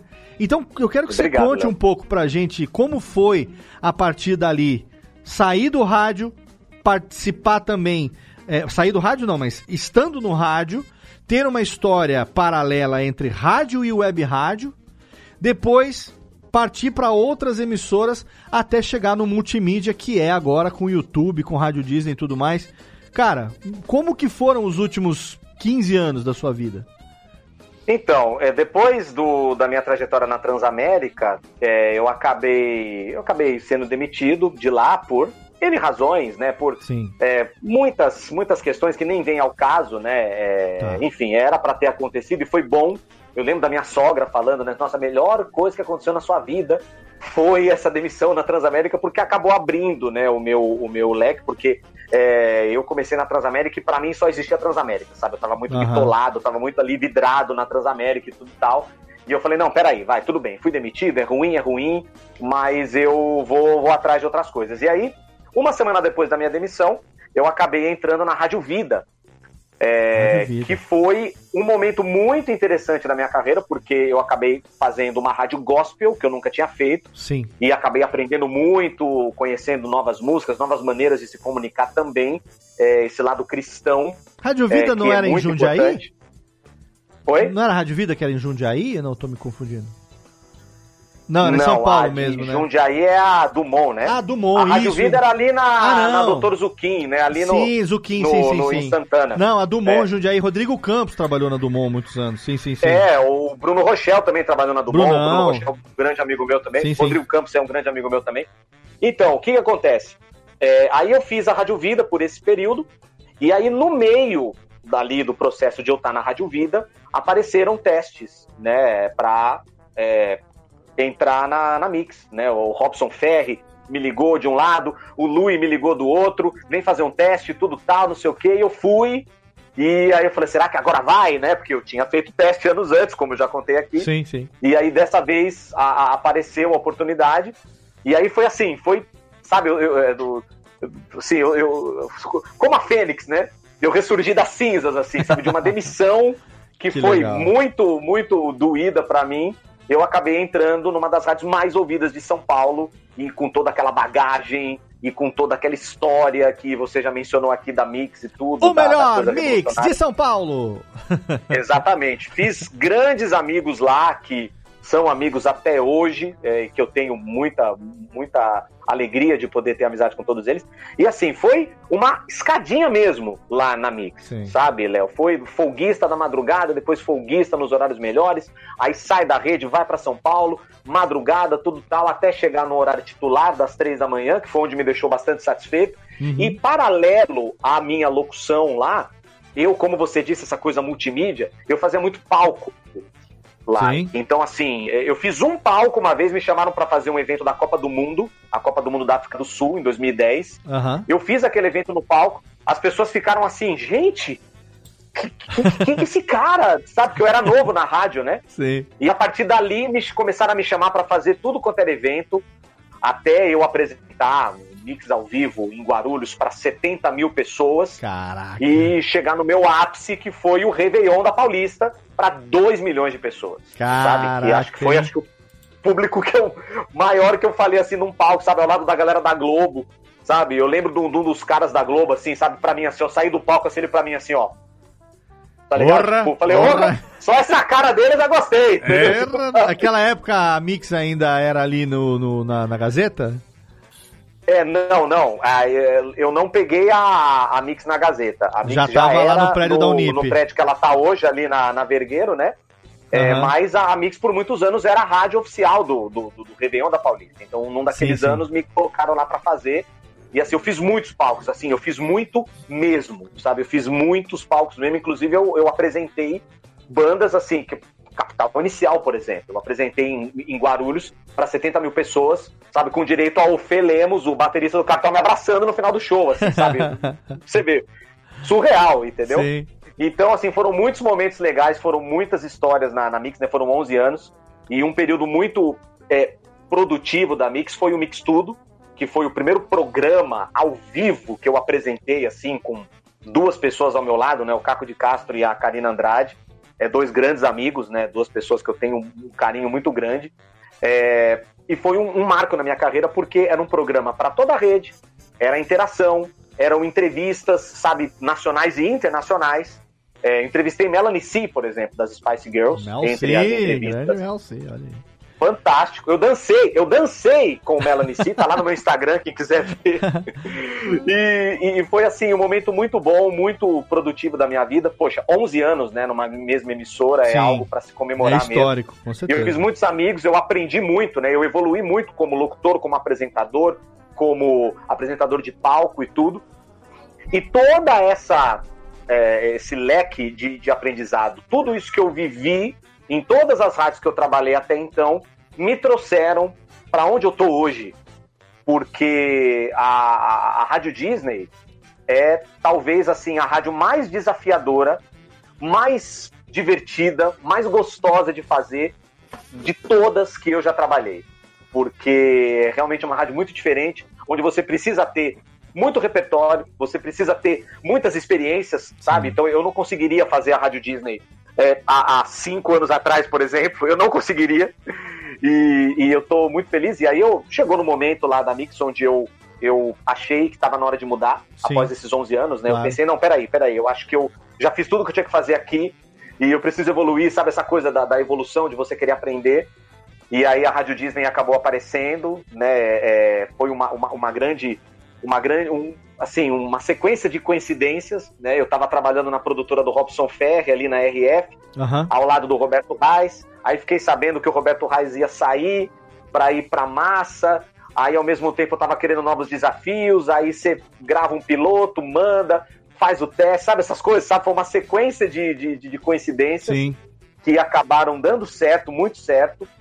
É, e poxa, é, é uma grande conquista e hoje eu estou vivendo assim, acho que o melhor momento da minha carreira legal, hoje é, é o que eu tô vivendo hoje na Rádio Disney, porque tudo que eu vivi até hoje me trouxe até a Rádio Disney, né? Então, realmente é uma, uma trajetória muito legal que eu tenho muito orgulho, sabe, Léo? Que legal. E, e, o que que hoje, o que que tem de diferente? Porque é, eu lembro que quando a, a, proposta da Rádio Disney já, já tem uns, uns, nossa, tem uns bons quase 10 anos já. São 10, eu tava, eu tava, é, anos. Então, eu tava, anos. Eu tava em São Paulo, na Toyota ainda, 2011, e ali do lado do Senu, ali, se eu não me engano, ali no, no, no como é que chama o prédio que tem bem, uns dois ou três prédios ali na frente, é, o Robocop, não era ali o Robocop que o pessoal chama? Aquele prédio ali na Berrine, na, na, na beira da Avenida das Nações Unidas ali, ah, falou, pessoal, a Rádio Disney vai, vai instalar um estúdio ali e tal, não sei o que. E aí, eu na época tava, tava na Toyota, ainda já tava fazendo radiofobia, mas a gente que tem um pé no rádio tá sempre em contato com as pessoas e tudo ah, mais. Claro. E a gente já sabia que a Rádio Disney ia é, entrar no Brasil com uma proposta diferenciada, né? Com uma, uma, claro que você tem todo um IPO aí por trás, uma marca, né? Você tem um padrão de qualidade a ser é, é, é zelado, né? Não zerado como nossa vida, mas zer, zelado. E, e, começamos a, a, ouvir esse, esse burburinho aí de como seria e tal. Como que hoje, o que, o que, que tem hoje, digamos, de diferente? O que, que você está sendo, é, não digo exigido, não é no mau sentido, mas o que, que você hoje está conseguindo concretizar de diferente é, nessa trajetória nova daquilo que você estava acostumado a fazer no, no nas suas colocações como locutor anteriormente. É a parte. Você falou de repertório, né? Existe uma, uma, uma liberdade para improvisar, ou você precisa estar tá antenado para poder se ajustar a, ao estilo da emissora. Para quem que está ouvindo a gente agora, eventualmente não sabe do que a gente está falando. Amanhã vai ter o link no post, a pessoa vai lá, vai entrar, em, vai, vai entrar no link para poder ouvir o sinal online da Rádio Disney também o, a pessoa que já ouviu o Diego Baroni na Mix, que eventualmente tenha ouvido ele já antes também na Transamérica ou na própria Rádio Vida, de repente vai ouvir ele na Disney. O que, que, que o ouvinte vai ouvir de diferente? Então, o, o, ouvinte lá na Rádio Disney, ele vai ouvir o Diego. Ele vai ouvir o Diego. Certo. É, simplesmente eu.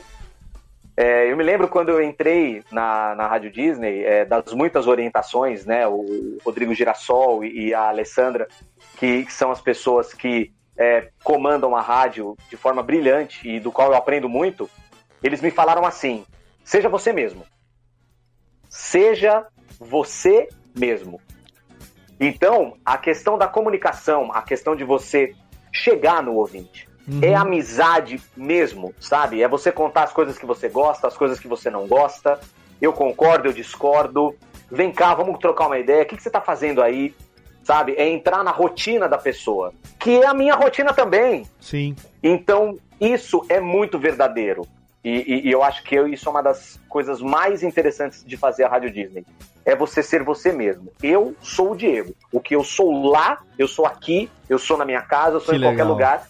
E as pessoas acabam sentindo essa verdade, uhum. né? E aí, é claro, a gente toca, o que, que a gente toca lá? O sucesso. É sucesso? A música tá na boca da galera? Tá todo mundo cantando? Vamos tocar.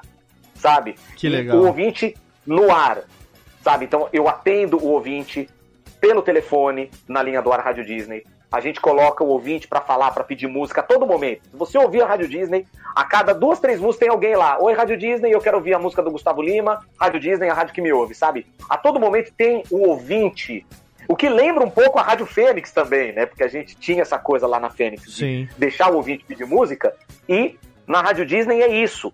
É a rádio que te ouve de verdade. Esse, é, é, esse slogan nunca foi tão verdadeiro, sabe? A gente quer ouvir as pessoas, saber o que as pessoas estão sentindo para poder fazer a companhia adequada para elas.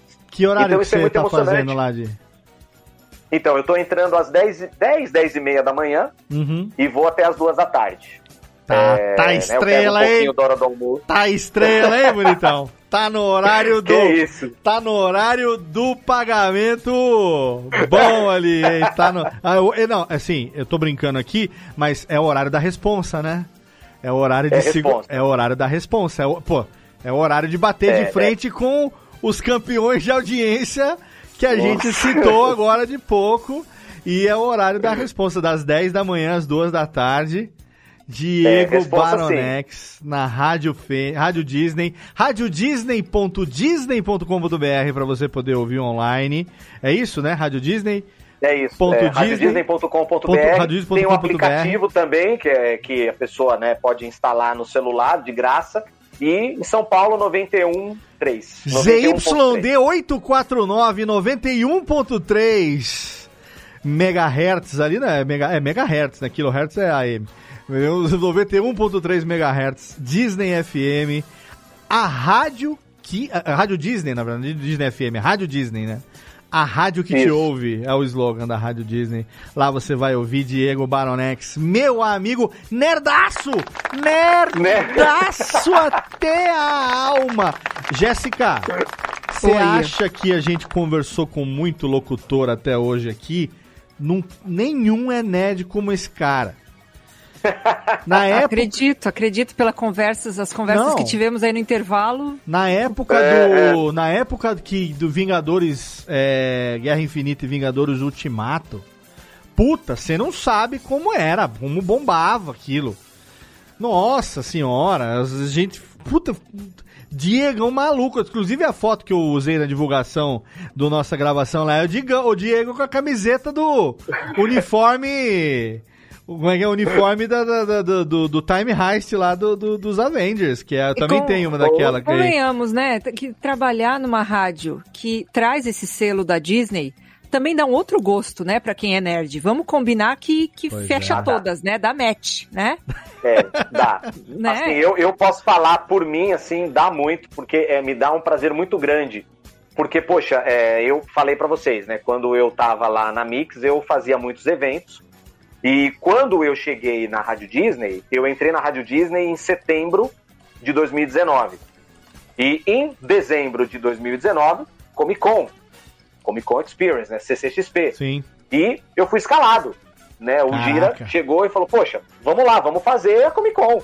E aí eu fiz é, é, é o, lá o esquenta lá com, com, com os fãs lá que chegavam lá. Eu entrevistei os diretores de Frozen e Frozen 2. Eu tive esse privilégio de entrevistar os dois caras que criaram Frozen. Olha lá, o copinho de Frozen ali da gente. sabe assim, eu, eu, eu tremia, sabe, eu parecia um novato do lado daqueles caras que ganharam o Oscar. Cara, eu falei, quem sou eu? Mano, esses caras estão aqui do meu lado. Então, assim, é, sintetizando tudo que você falou, Jéssica, é isso, sabe? É, é, quando você tem essa coisa nerd, quando você gosta do universo e você está é, numa rádio onde, onde existe. É, a Rádio Disney é uma rádio musical, mas Sim. existe esse lado por causa da marca. Então é muito prazeroso. Até é, é curioso, a Carol, a jornalista lá, lá da rádio, ela até brinca comigo, né? Fala assim: olha, eu vou separar umas notícias aqui é, do universo nerd, tudo para você falar, porque daí você vai falar com tanta naturalidade que vai ficar legal, entendeu? Tal. Você veste é, a camiseta, né? A gente tá vendo aí. Você veste a camiseta Sim, da aqui, empresa, ó. né? Sim. Aqui, ó. realmente, assim, é, é, é um momento, como eu disse, né? É um momento muito feliz da minha vida. Não só por tudo que eu já falei, mas ainda por esse plus a mais de você. Poxa, eu, eu nunca imaginei. Não, assim, eu eu, um dia desses, eu tenho uma, uma revista em quadrinhos é, da minha infância, né, de capa dura, que são, acho os 50 anos de, de Walt Disney, né? É uma edição da editora Abril, muito histórica, tudo. E eu tava um dia mexendo com ela aqui na estante, é, olhando para ela tudo e falando: caramba, sabe, poxa, chegar pro Diego, lá, o molequinho de 6, 7 anos que lia aquele gibi doido, Sim. sabe? Que esse, esse gibi é muito legal porque é o próprio Walt Disney apresentando os seus personagens, né? As primeiras aventuras nos quadrinhos. Que legal. É, e se eu chegasse para aquele moleque e falar, ó, você vai trabalhar na Rádio Disney, sabia? Aquele Nossa. moleque nunca ia acreditar nisso. Jamais, né? Então, é muito emocionante, sabe? E aí a gente volta para aquela coisa da paixão, sabe? Poxa, eu sou apaixonado por rádio, eu sou nerd, né? Eu adoro Star Wars, eu a gente cresceu com, com o Mickey, com o Pato Donald e tudo. Né? Eu adorava ver Mickey e Donald na, na, na, na, Globo de manhã. E, poxa, você hoje está na Rádio Disney. Poxa, é, sabe, é realmente muito, muito gratificante para mim como profissional e como, como pessoa, né? Como ser Sim. humano, ser humaninho, né? Com certeza. Puxa vida, Diegão. E, e vamos aqui, pra gente não dizer que não falou, antes das, das perguntas finais aqui da Jéssica e do Thiago, vamos falar, contar a história, nossa história com Batman, né? Porque Pois é. É uma história que não. Eu me lembro com muito carinho até hoje. A gente criou um elo muito forte por conta disso. Eu tenho aqui, o dia que, você, né, que eu tiver a honra de receber você aqui no meu humilde cafofo, você vai ver aqui, além de algumas estátuas aqui do Batman, eu tenho aqui alguns quadros, algumas ilustrações, Algumas eu tenho o prazer de, de serem feitas por amigos queridos que sabem que, que eu gosto, acabaram me presenteando, todas elas autografadas e tal.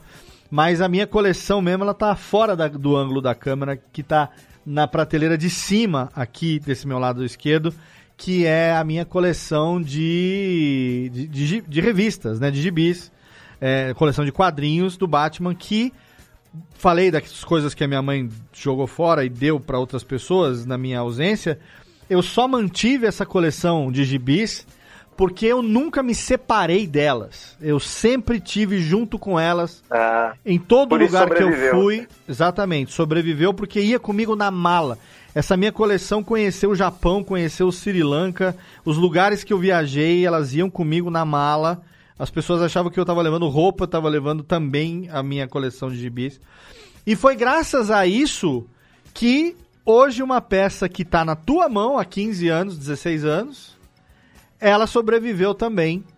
Que foi uma coisa muito legal que a gente é, acabou criando de, de elo aí, que é o Batman, o Cavaleiro das Trevas, na sua publicação original, aquele da capa azul do raio do Batman pendurado no Exatamente. fio e tudo mais.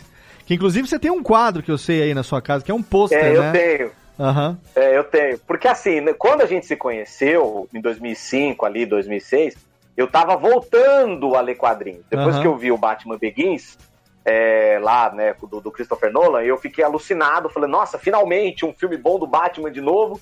E eu fui atrás dos quadrinhos de novo e comecei a redescobrir as histórias em quadrinhos adulto, numa outra percepção, é uma percepção diferente de quando você é criança.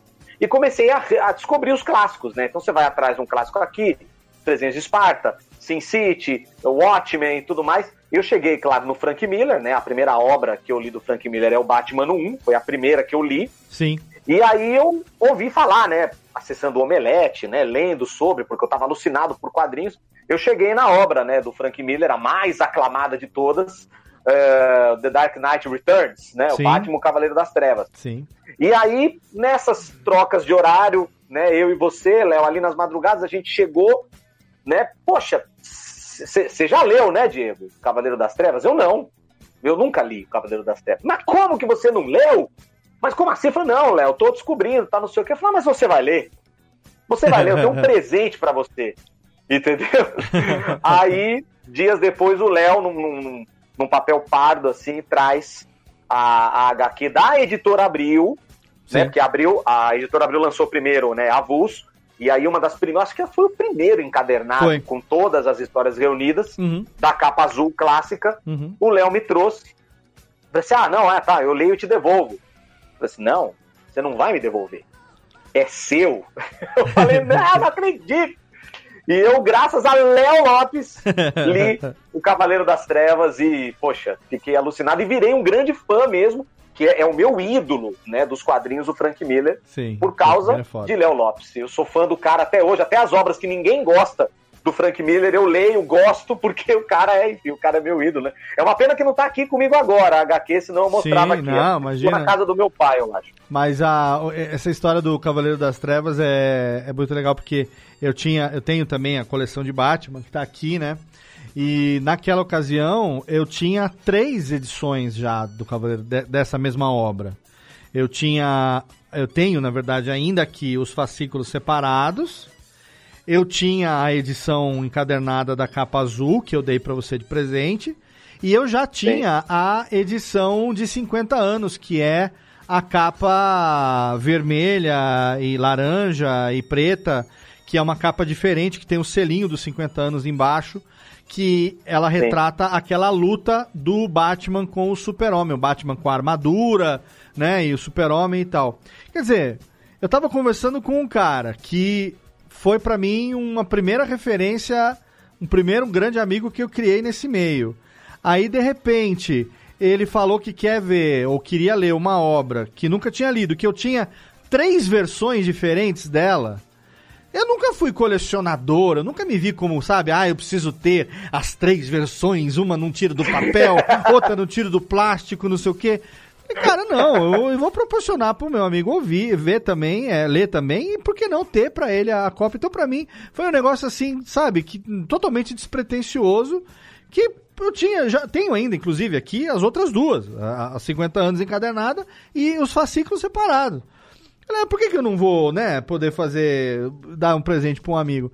E mal saberia que eu legal. que seria um negócio que você, sempre que a gente se falasse, você ia lembrar e ia guardar com tanto carinho, a ponto de ter um pôster no seu, na, na sua casa Sim. e tal. E, e sabe, uma, e, assim, eu, eu, eu não imaginava. Pra mim, Batman é o meu herói preferido.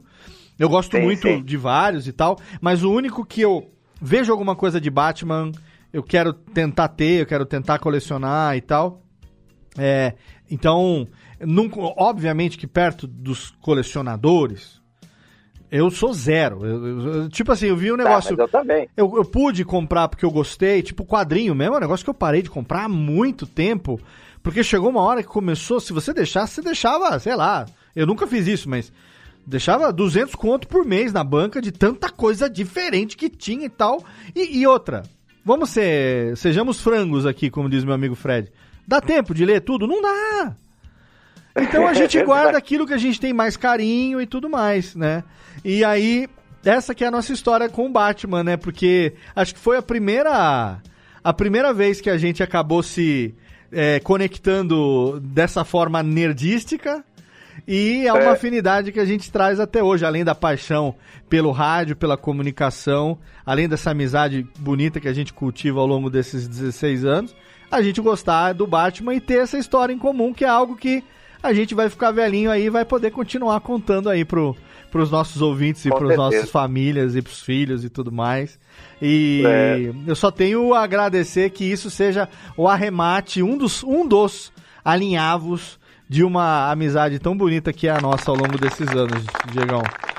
Pô, demais. Com certeza, Léo. Obrigado. Que agradeço isso, muito sua amizade, agradeço todos esses anos, todos os aprendizados e, e poxa, poder estar tá aqui celebrando tudo isso é, ao seu lado, né? Como a gente diz lá na Rádio Disney, separados mais juntos. Separados mais é, juntos. É realmente, é realmente muito, muito prazeroso e poder reviver tudo isso e saber que né, os anos se passaram, é, a gente prosperou, é, nossa família aumentou, pois mas é ainda somos os mesmos. Somos, né? Como oh. diria Belchior, né? Ainda somos os mesmos e vivemos, vivemos. com os nossos pais. Com certeza. Aliás, eu também, eu só tô, eu só tô aqui onde eu tô também por causa dos meus pais, né? Meu pai e minha mãe que acreditaram em mim lá. Quer fazer rádio e TV? Vai lá.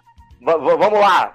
É, vai nessa aí, vamos pagar a faculdade para você, sabe? Então, assim, é, é realmente muito bom poder celebrar isso ao seu lado, Léo, e ao Tamo lado junto. da Jéssica, do, do Thiago também, porque realmente, para mim, prazer enorme reviver tudo isso e fazer parte do Radiofobia tão consagrado aí que isso, na, na história da humanidade. que isso, nossa, muito, muito, muito carinho.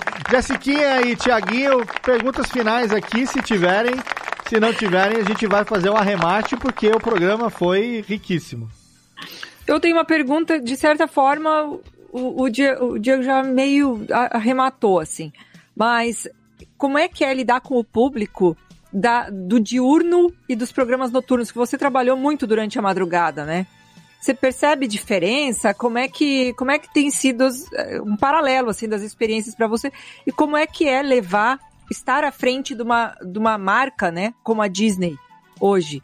As pessoas reconhecem você de um jeito diferente ou às vezes abordam você com alguma coisa, algum pedido é, como se você fosse o, o, representante da grande Disney, entende? Estou, se eu encostar nele, algo vai acontecer, pode pilim pipim, vai me aparecer a sininho. Por que, que eu pergunto isso? Porque às vezes as pessoas chegam na gente que tá, é, na pessoa que tá mais próxima, e na verdade, naquele momento, você é a Disney para aquela pessoa. Né? Você vira um representante é. oficial. Então, é, o, né, a respeitabilidade muda e as coisas que podem te pedir, ou enfim, se você tiver alguma coisa para para contar de alguma coisa assim, eu agradeço. Os carros. É, então, é.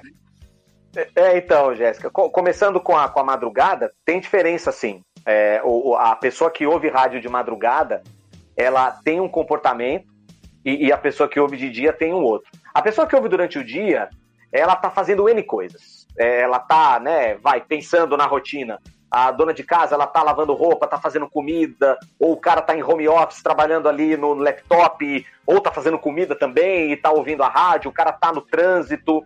Então, é uma vida corrida. O cara que tá de madrugada, é, em casa ou no trabalho, de certa forma, é um pouco mais calmo, né? Quem trabalhou de madrugada sabe que é um pouco mais calmo trabalhar de madrugada, é menos corrido a pessoa presta mais atenção no que você está dizendo.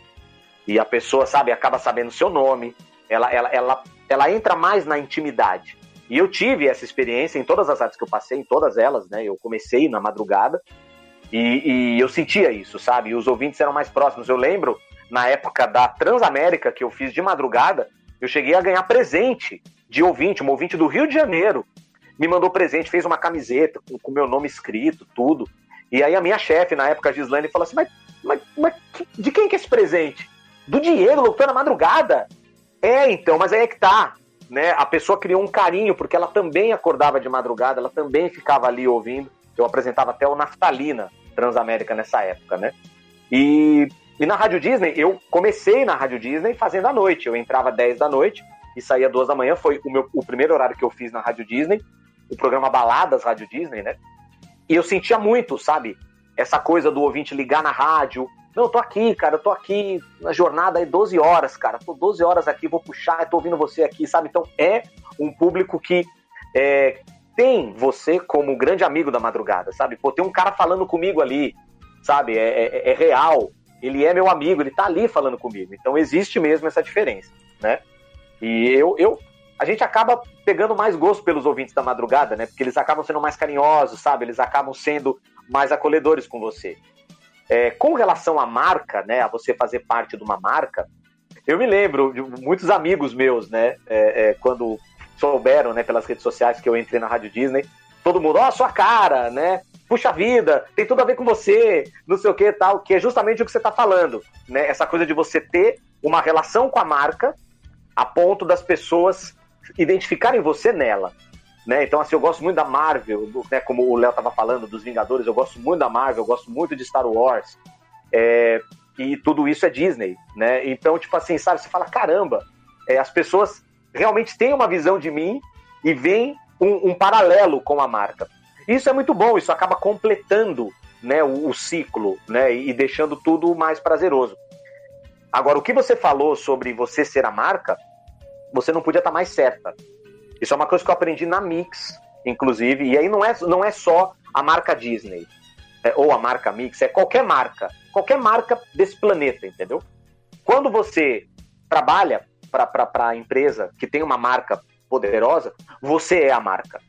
É, isso eu aprendi com o Marcelo Braga na Mix. Então ele falava pra gente assim, falou assim, olha, vê lá aonde que você vai aparecer com a camiseta da rádio. Sabe essas coisas? Tipo, Sim. Porque você acaba sendo a marca, você é a marca. Então, é, isso acaba, tipo, trazendo uma responsabilidade, né? Com certeza, é, por causa do tamanho da marca, e todas as marcas têm a sua, a sua importância, mas ao mesmo tempo, as pessoas acabam se identificando com você, né? E, e acabam associando você com a marca. Eu me lembro de, uma, de, de um episódio que aconteceu comigo na Comic Con. Poxa, minha primeira Comic Con, eu tinha dois meses de, de, de Rádio Disney e veio uma menina no stand da, da, da Comic Con da Rádio Disney, me abordou e falou: Oi, tudo bem?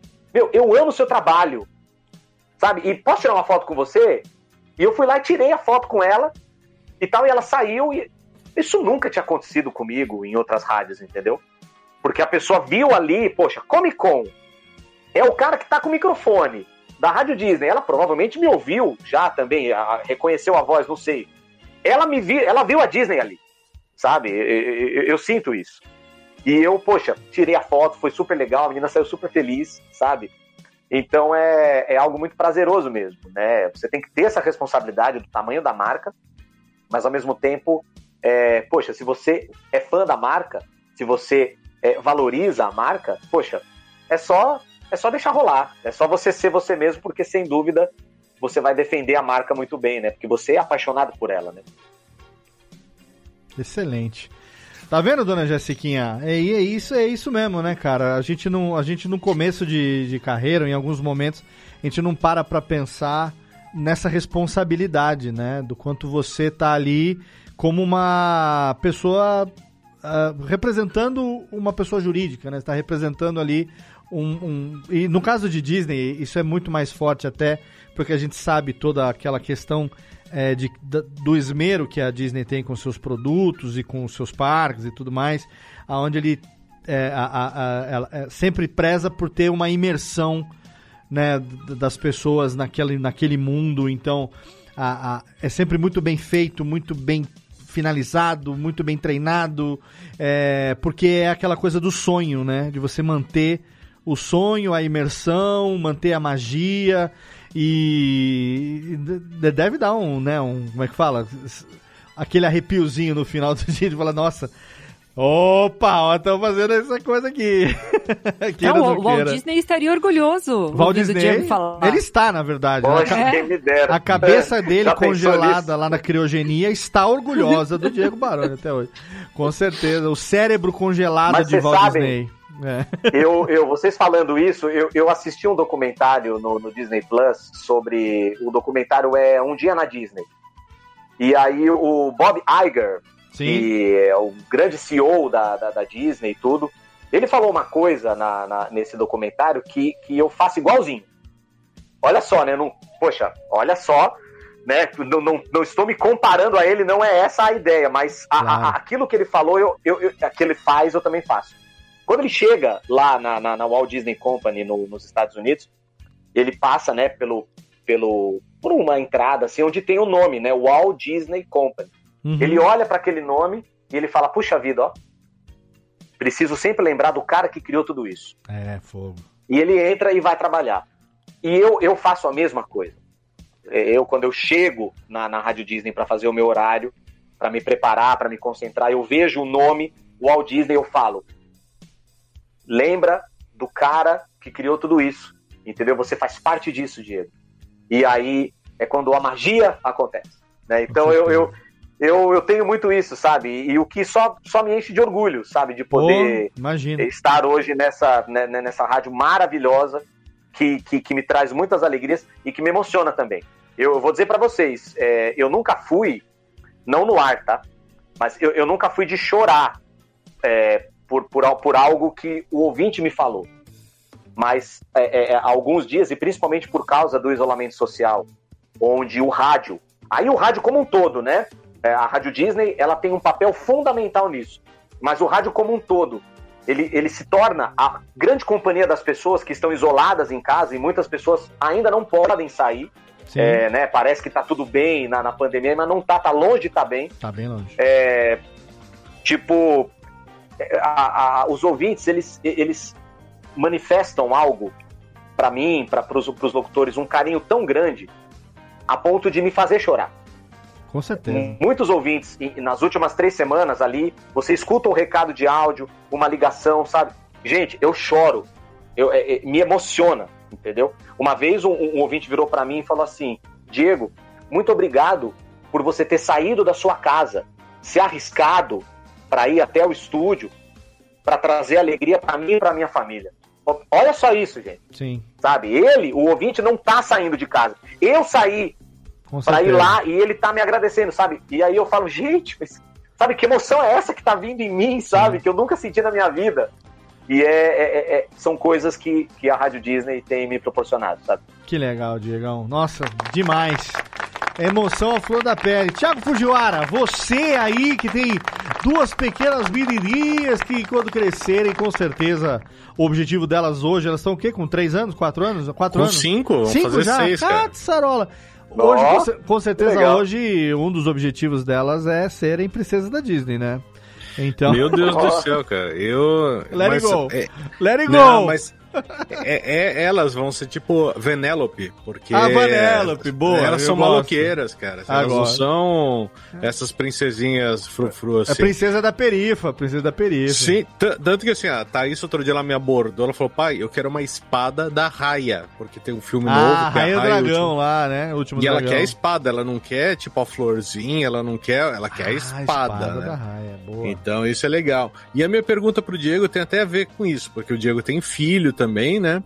E eu, eu tô começando agora a fazer assim, a, a introdução delas no mundo nerd, né? Então, uh, a gente assiste filme junto, elas já sabem identificar o pessoal da Marvel.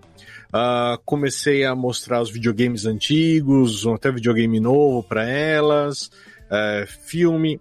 E eu lembro assim, eu tenho uma memória muito gostosa do meu pai. Né? Assim, meu pai é vivo, tá? Só ninguém acha que o velho morreu. Mas meu pai chegava do serviço e ele estourava pipoca ou ele fazia um pão de queijo daqueles preparados prontos assim, pra gente assistir Yu Yu Hakusho junto. Era assim, todos os que dias legal. a gente assistia Yu Yu Hakusho, depois foi para Dragon Ball, tudo. E hoje eu tenho muita coisa assim nerd com as minhas filhas, né? E o Diego, além de ter a parte nerd, também teve a parte, putz, ele trabalhou em rádio, né? Tipo, na Mix, que é.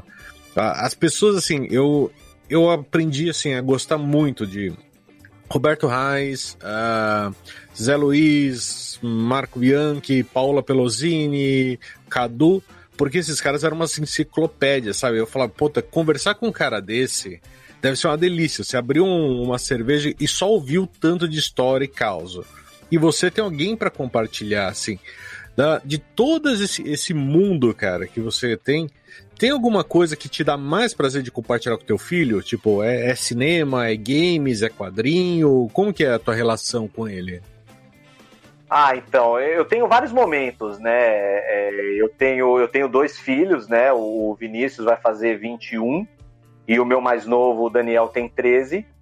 E assim, eu vivi momentos distintos com eles, né? É, com o Vinícius eu vivi muito a era Naruto, né? Eu me lembro dele ali alucinado pelo Naruto, tudo, mas ele gostava muito do Batman também. Então, muito assim, talvez por, por me ver gostar do Batman, tudo aí ele queria os brinquedos do Batman e tudo tal. E com o Daniel, é, eu me lembro de uma fase do Daniel onde ele, tipo, assistia Jaspion comigo, saca? Que pra quem não sabe, o Jaspion, né, o seriado dos anos 80, é, que, poxa, marcou uma geração inteira. E eu comprei os DVDs, chamei, e ele ficou alucinado. Ele era pequeno, e ele viu já falou: Meu, que que é isso, cara? Que, que, que seriado é esse? Eu falei: Meu, você tá gostando? Ele tô, sabe? Então a gente viveu toda essa fase do Jaspion, tudo. E hoje a gente, a gente é muito ligado ao universo Marvel, então a gente viu todos os filmes da Marvel, alguns em casa, claro, outros no cinema. A gente está acompanhando agora a fase das séries, né? A gente viu o WandaVision junto, a gente viu o Falcão Soldado Invernal junto, estamos esperando o Loki agora para ver junto. E estamos vendo o, animes, né? A gente está vendo também o Naruto e aquele Attack on Titans, né? Que o Dani me apresentou. E eu tô, assim, alucinado por, por esse anime que é muito legal. A gente vai em Comic Con junto, a gente divide experiências, né? De, de o que eu assisti, ó, isso aqui é legal, isso aqui não é. Então é uma coisa muito natural, né? Não é nada assim, sabe? Olha, vem cá ver, tal, sabe? Não, é muito natural e é, é gostoso também, né? Porque eu, eu mostro um pouco do meu mundo, ele traz o mundo dele e todos somos nerds felizes, né? É, você chegou em algum show legal? Eu lembro que quando eu fui ver Bad Religion, Assim, eu fui ver, era na mesma noite, Bad Religion, The Vandals e Offspring, né? Era um festival, não lembro nem se era da Mix, da Mix ou da 89, alguma coisa assim. Naquela época dos grandes festivais que tinham uma vez por ano, né? E aí, do meu lado, tinha um pai, que era um senhor, sei lá, de uns 40 e poucos anos, o filho de uns 20 e poucos, né? E eu tava, sei lá, com 17, 18.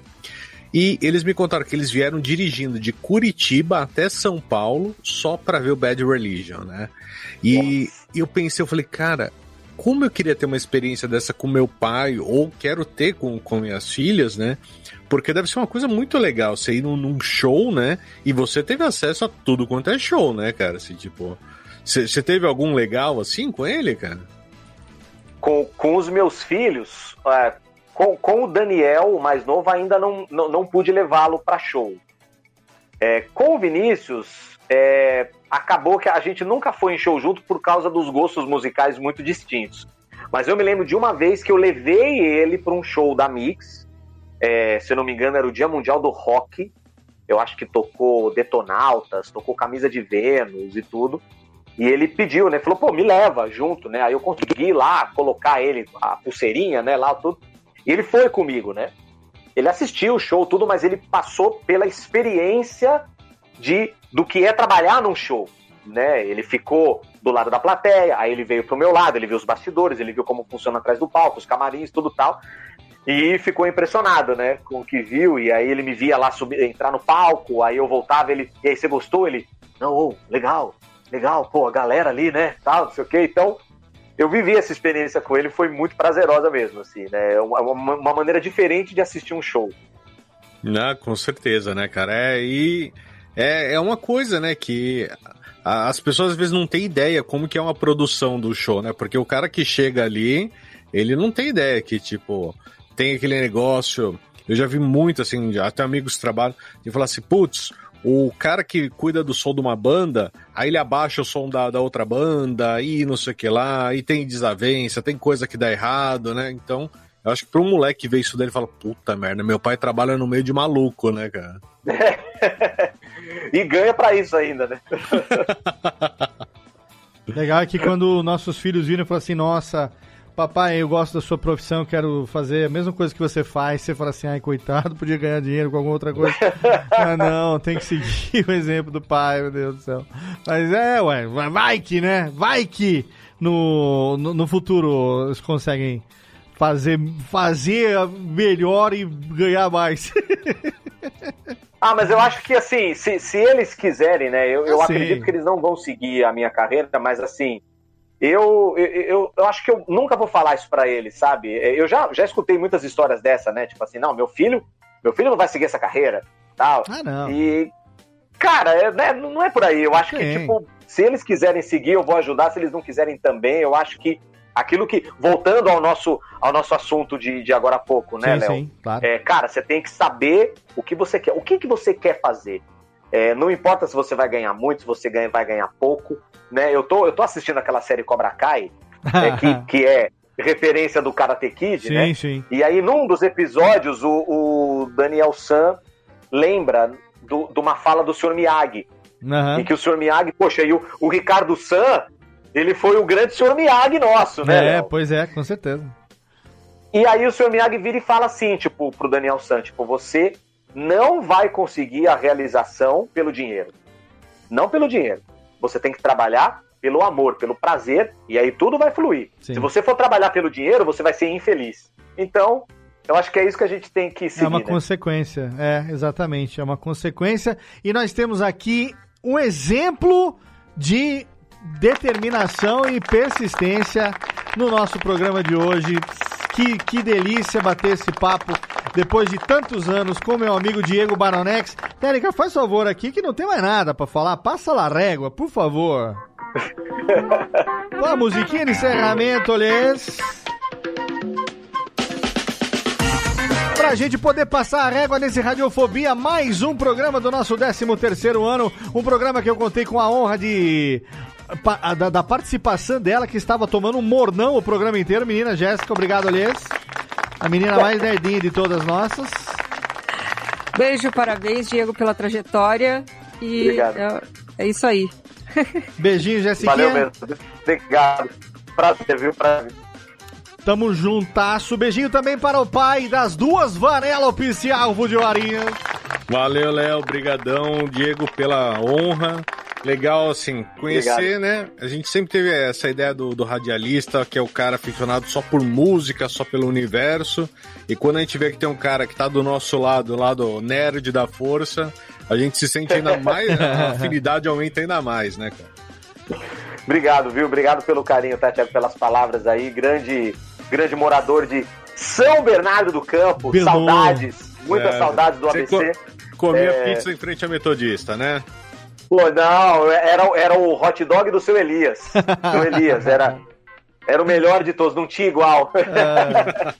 Mas um prazer estar com vocês aqui, passar esses momentos agradáveis. É, passou um filme na minha cabeça aqui, né, da minha trajetória. Eu, eu, eu sou um pouco igual o Léo, sabe? Assim, eu não. Às vezes eu me pego assim, pensando, falo, poxa, mano, nada a ver, cara. Eu sou só, sabe?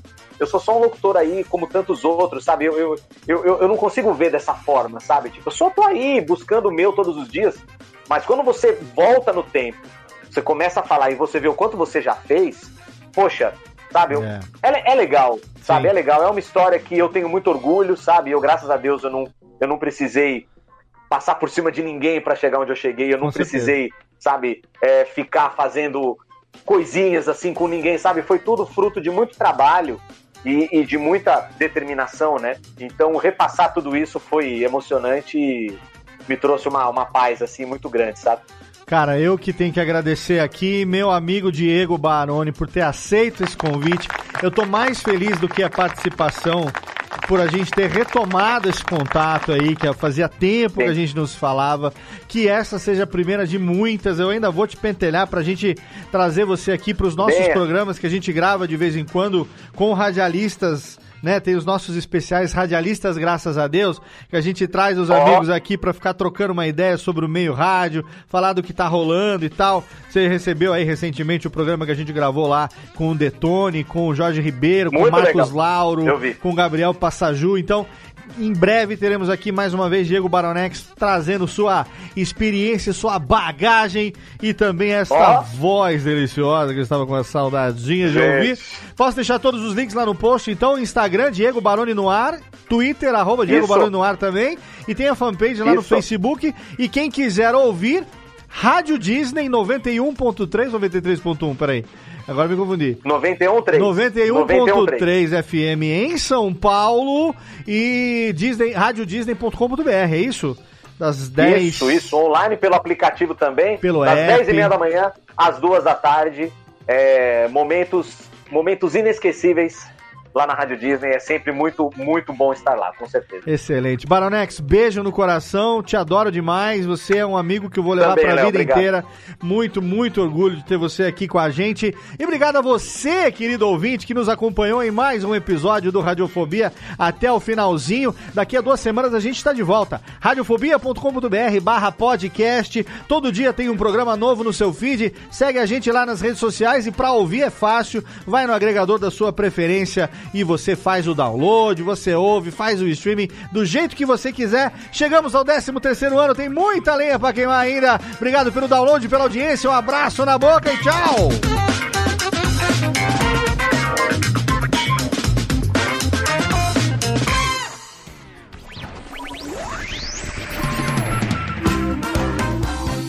Este podcast foi publicado pela Radiofobia Podcast Network.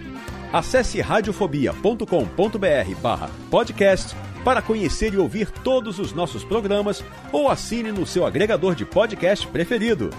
Esperamos você no próximo episódio.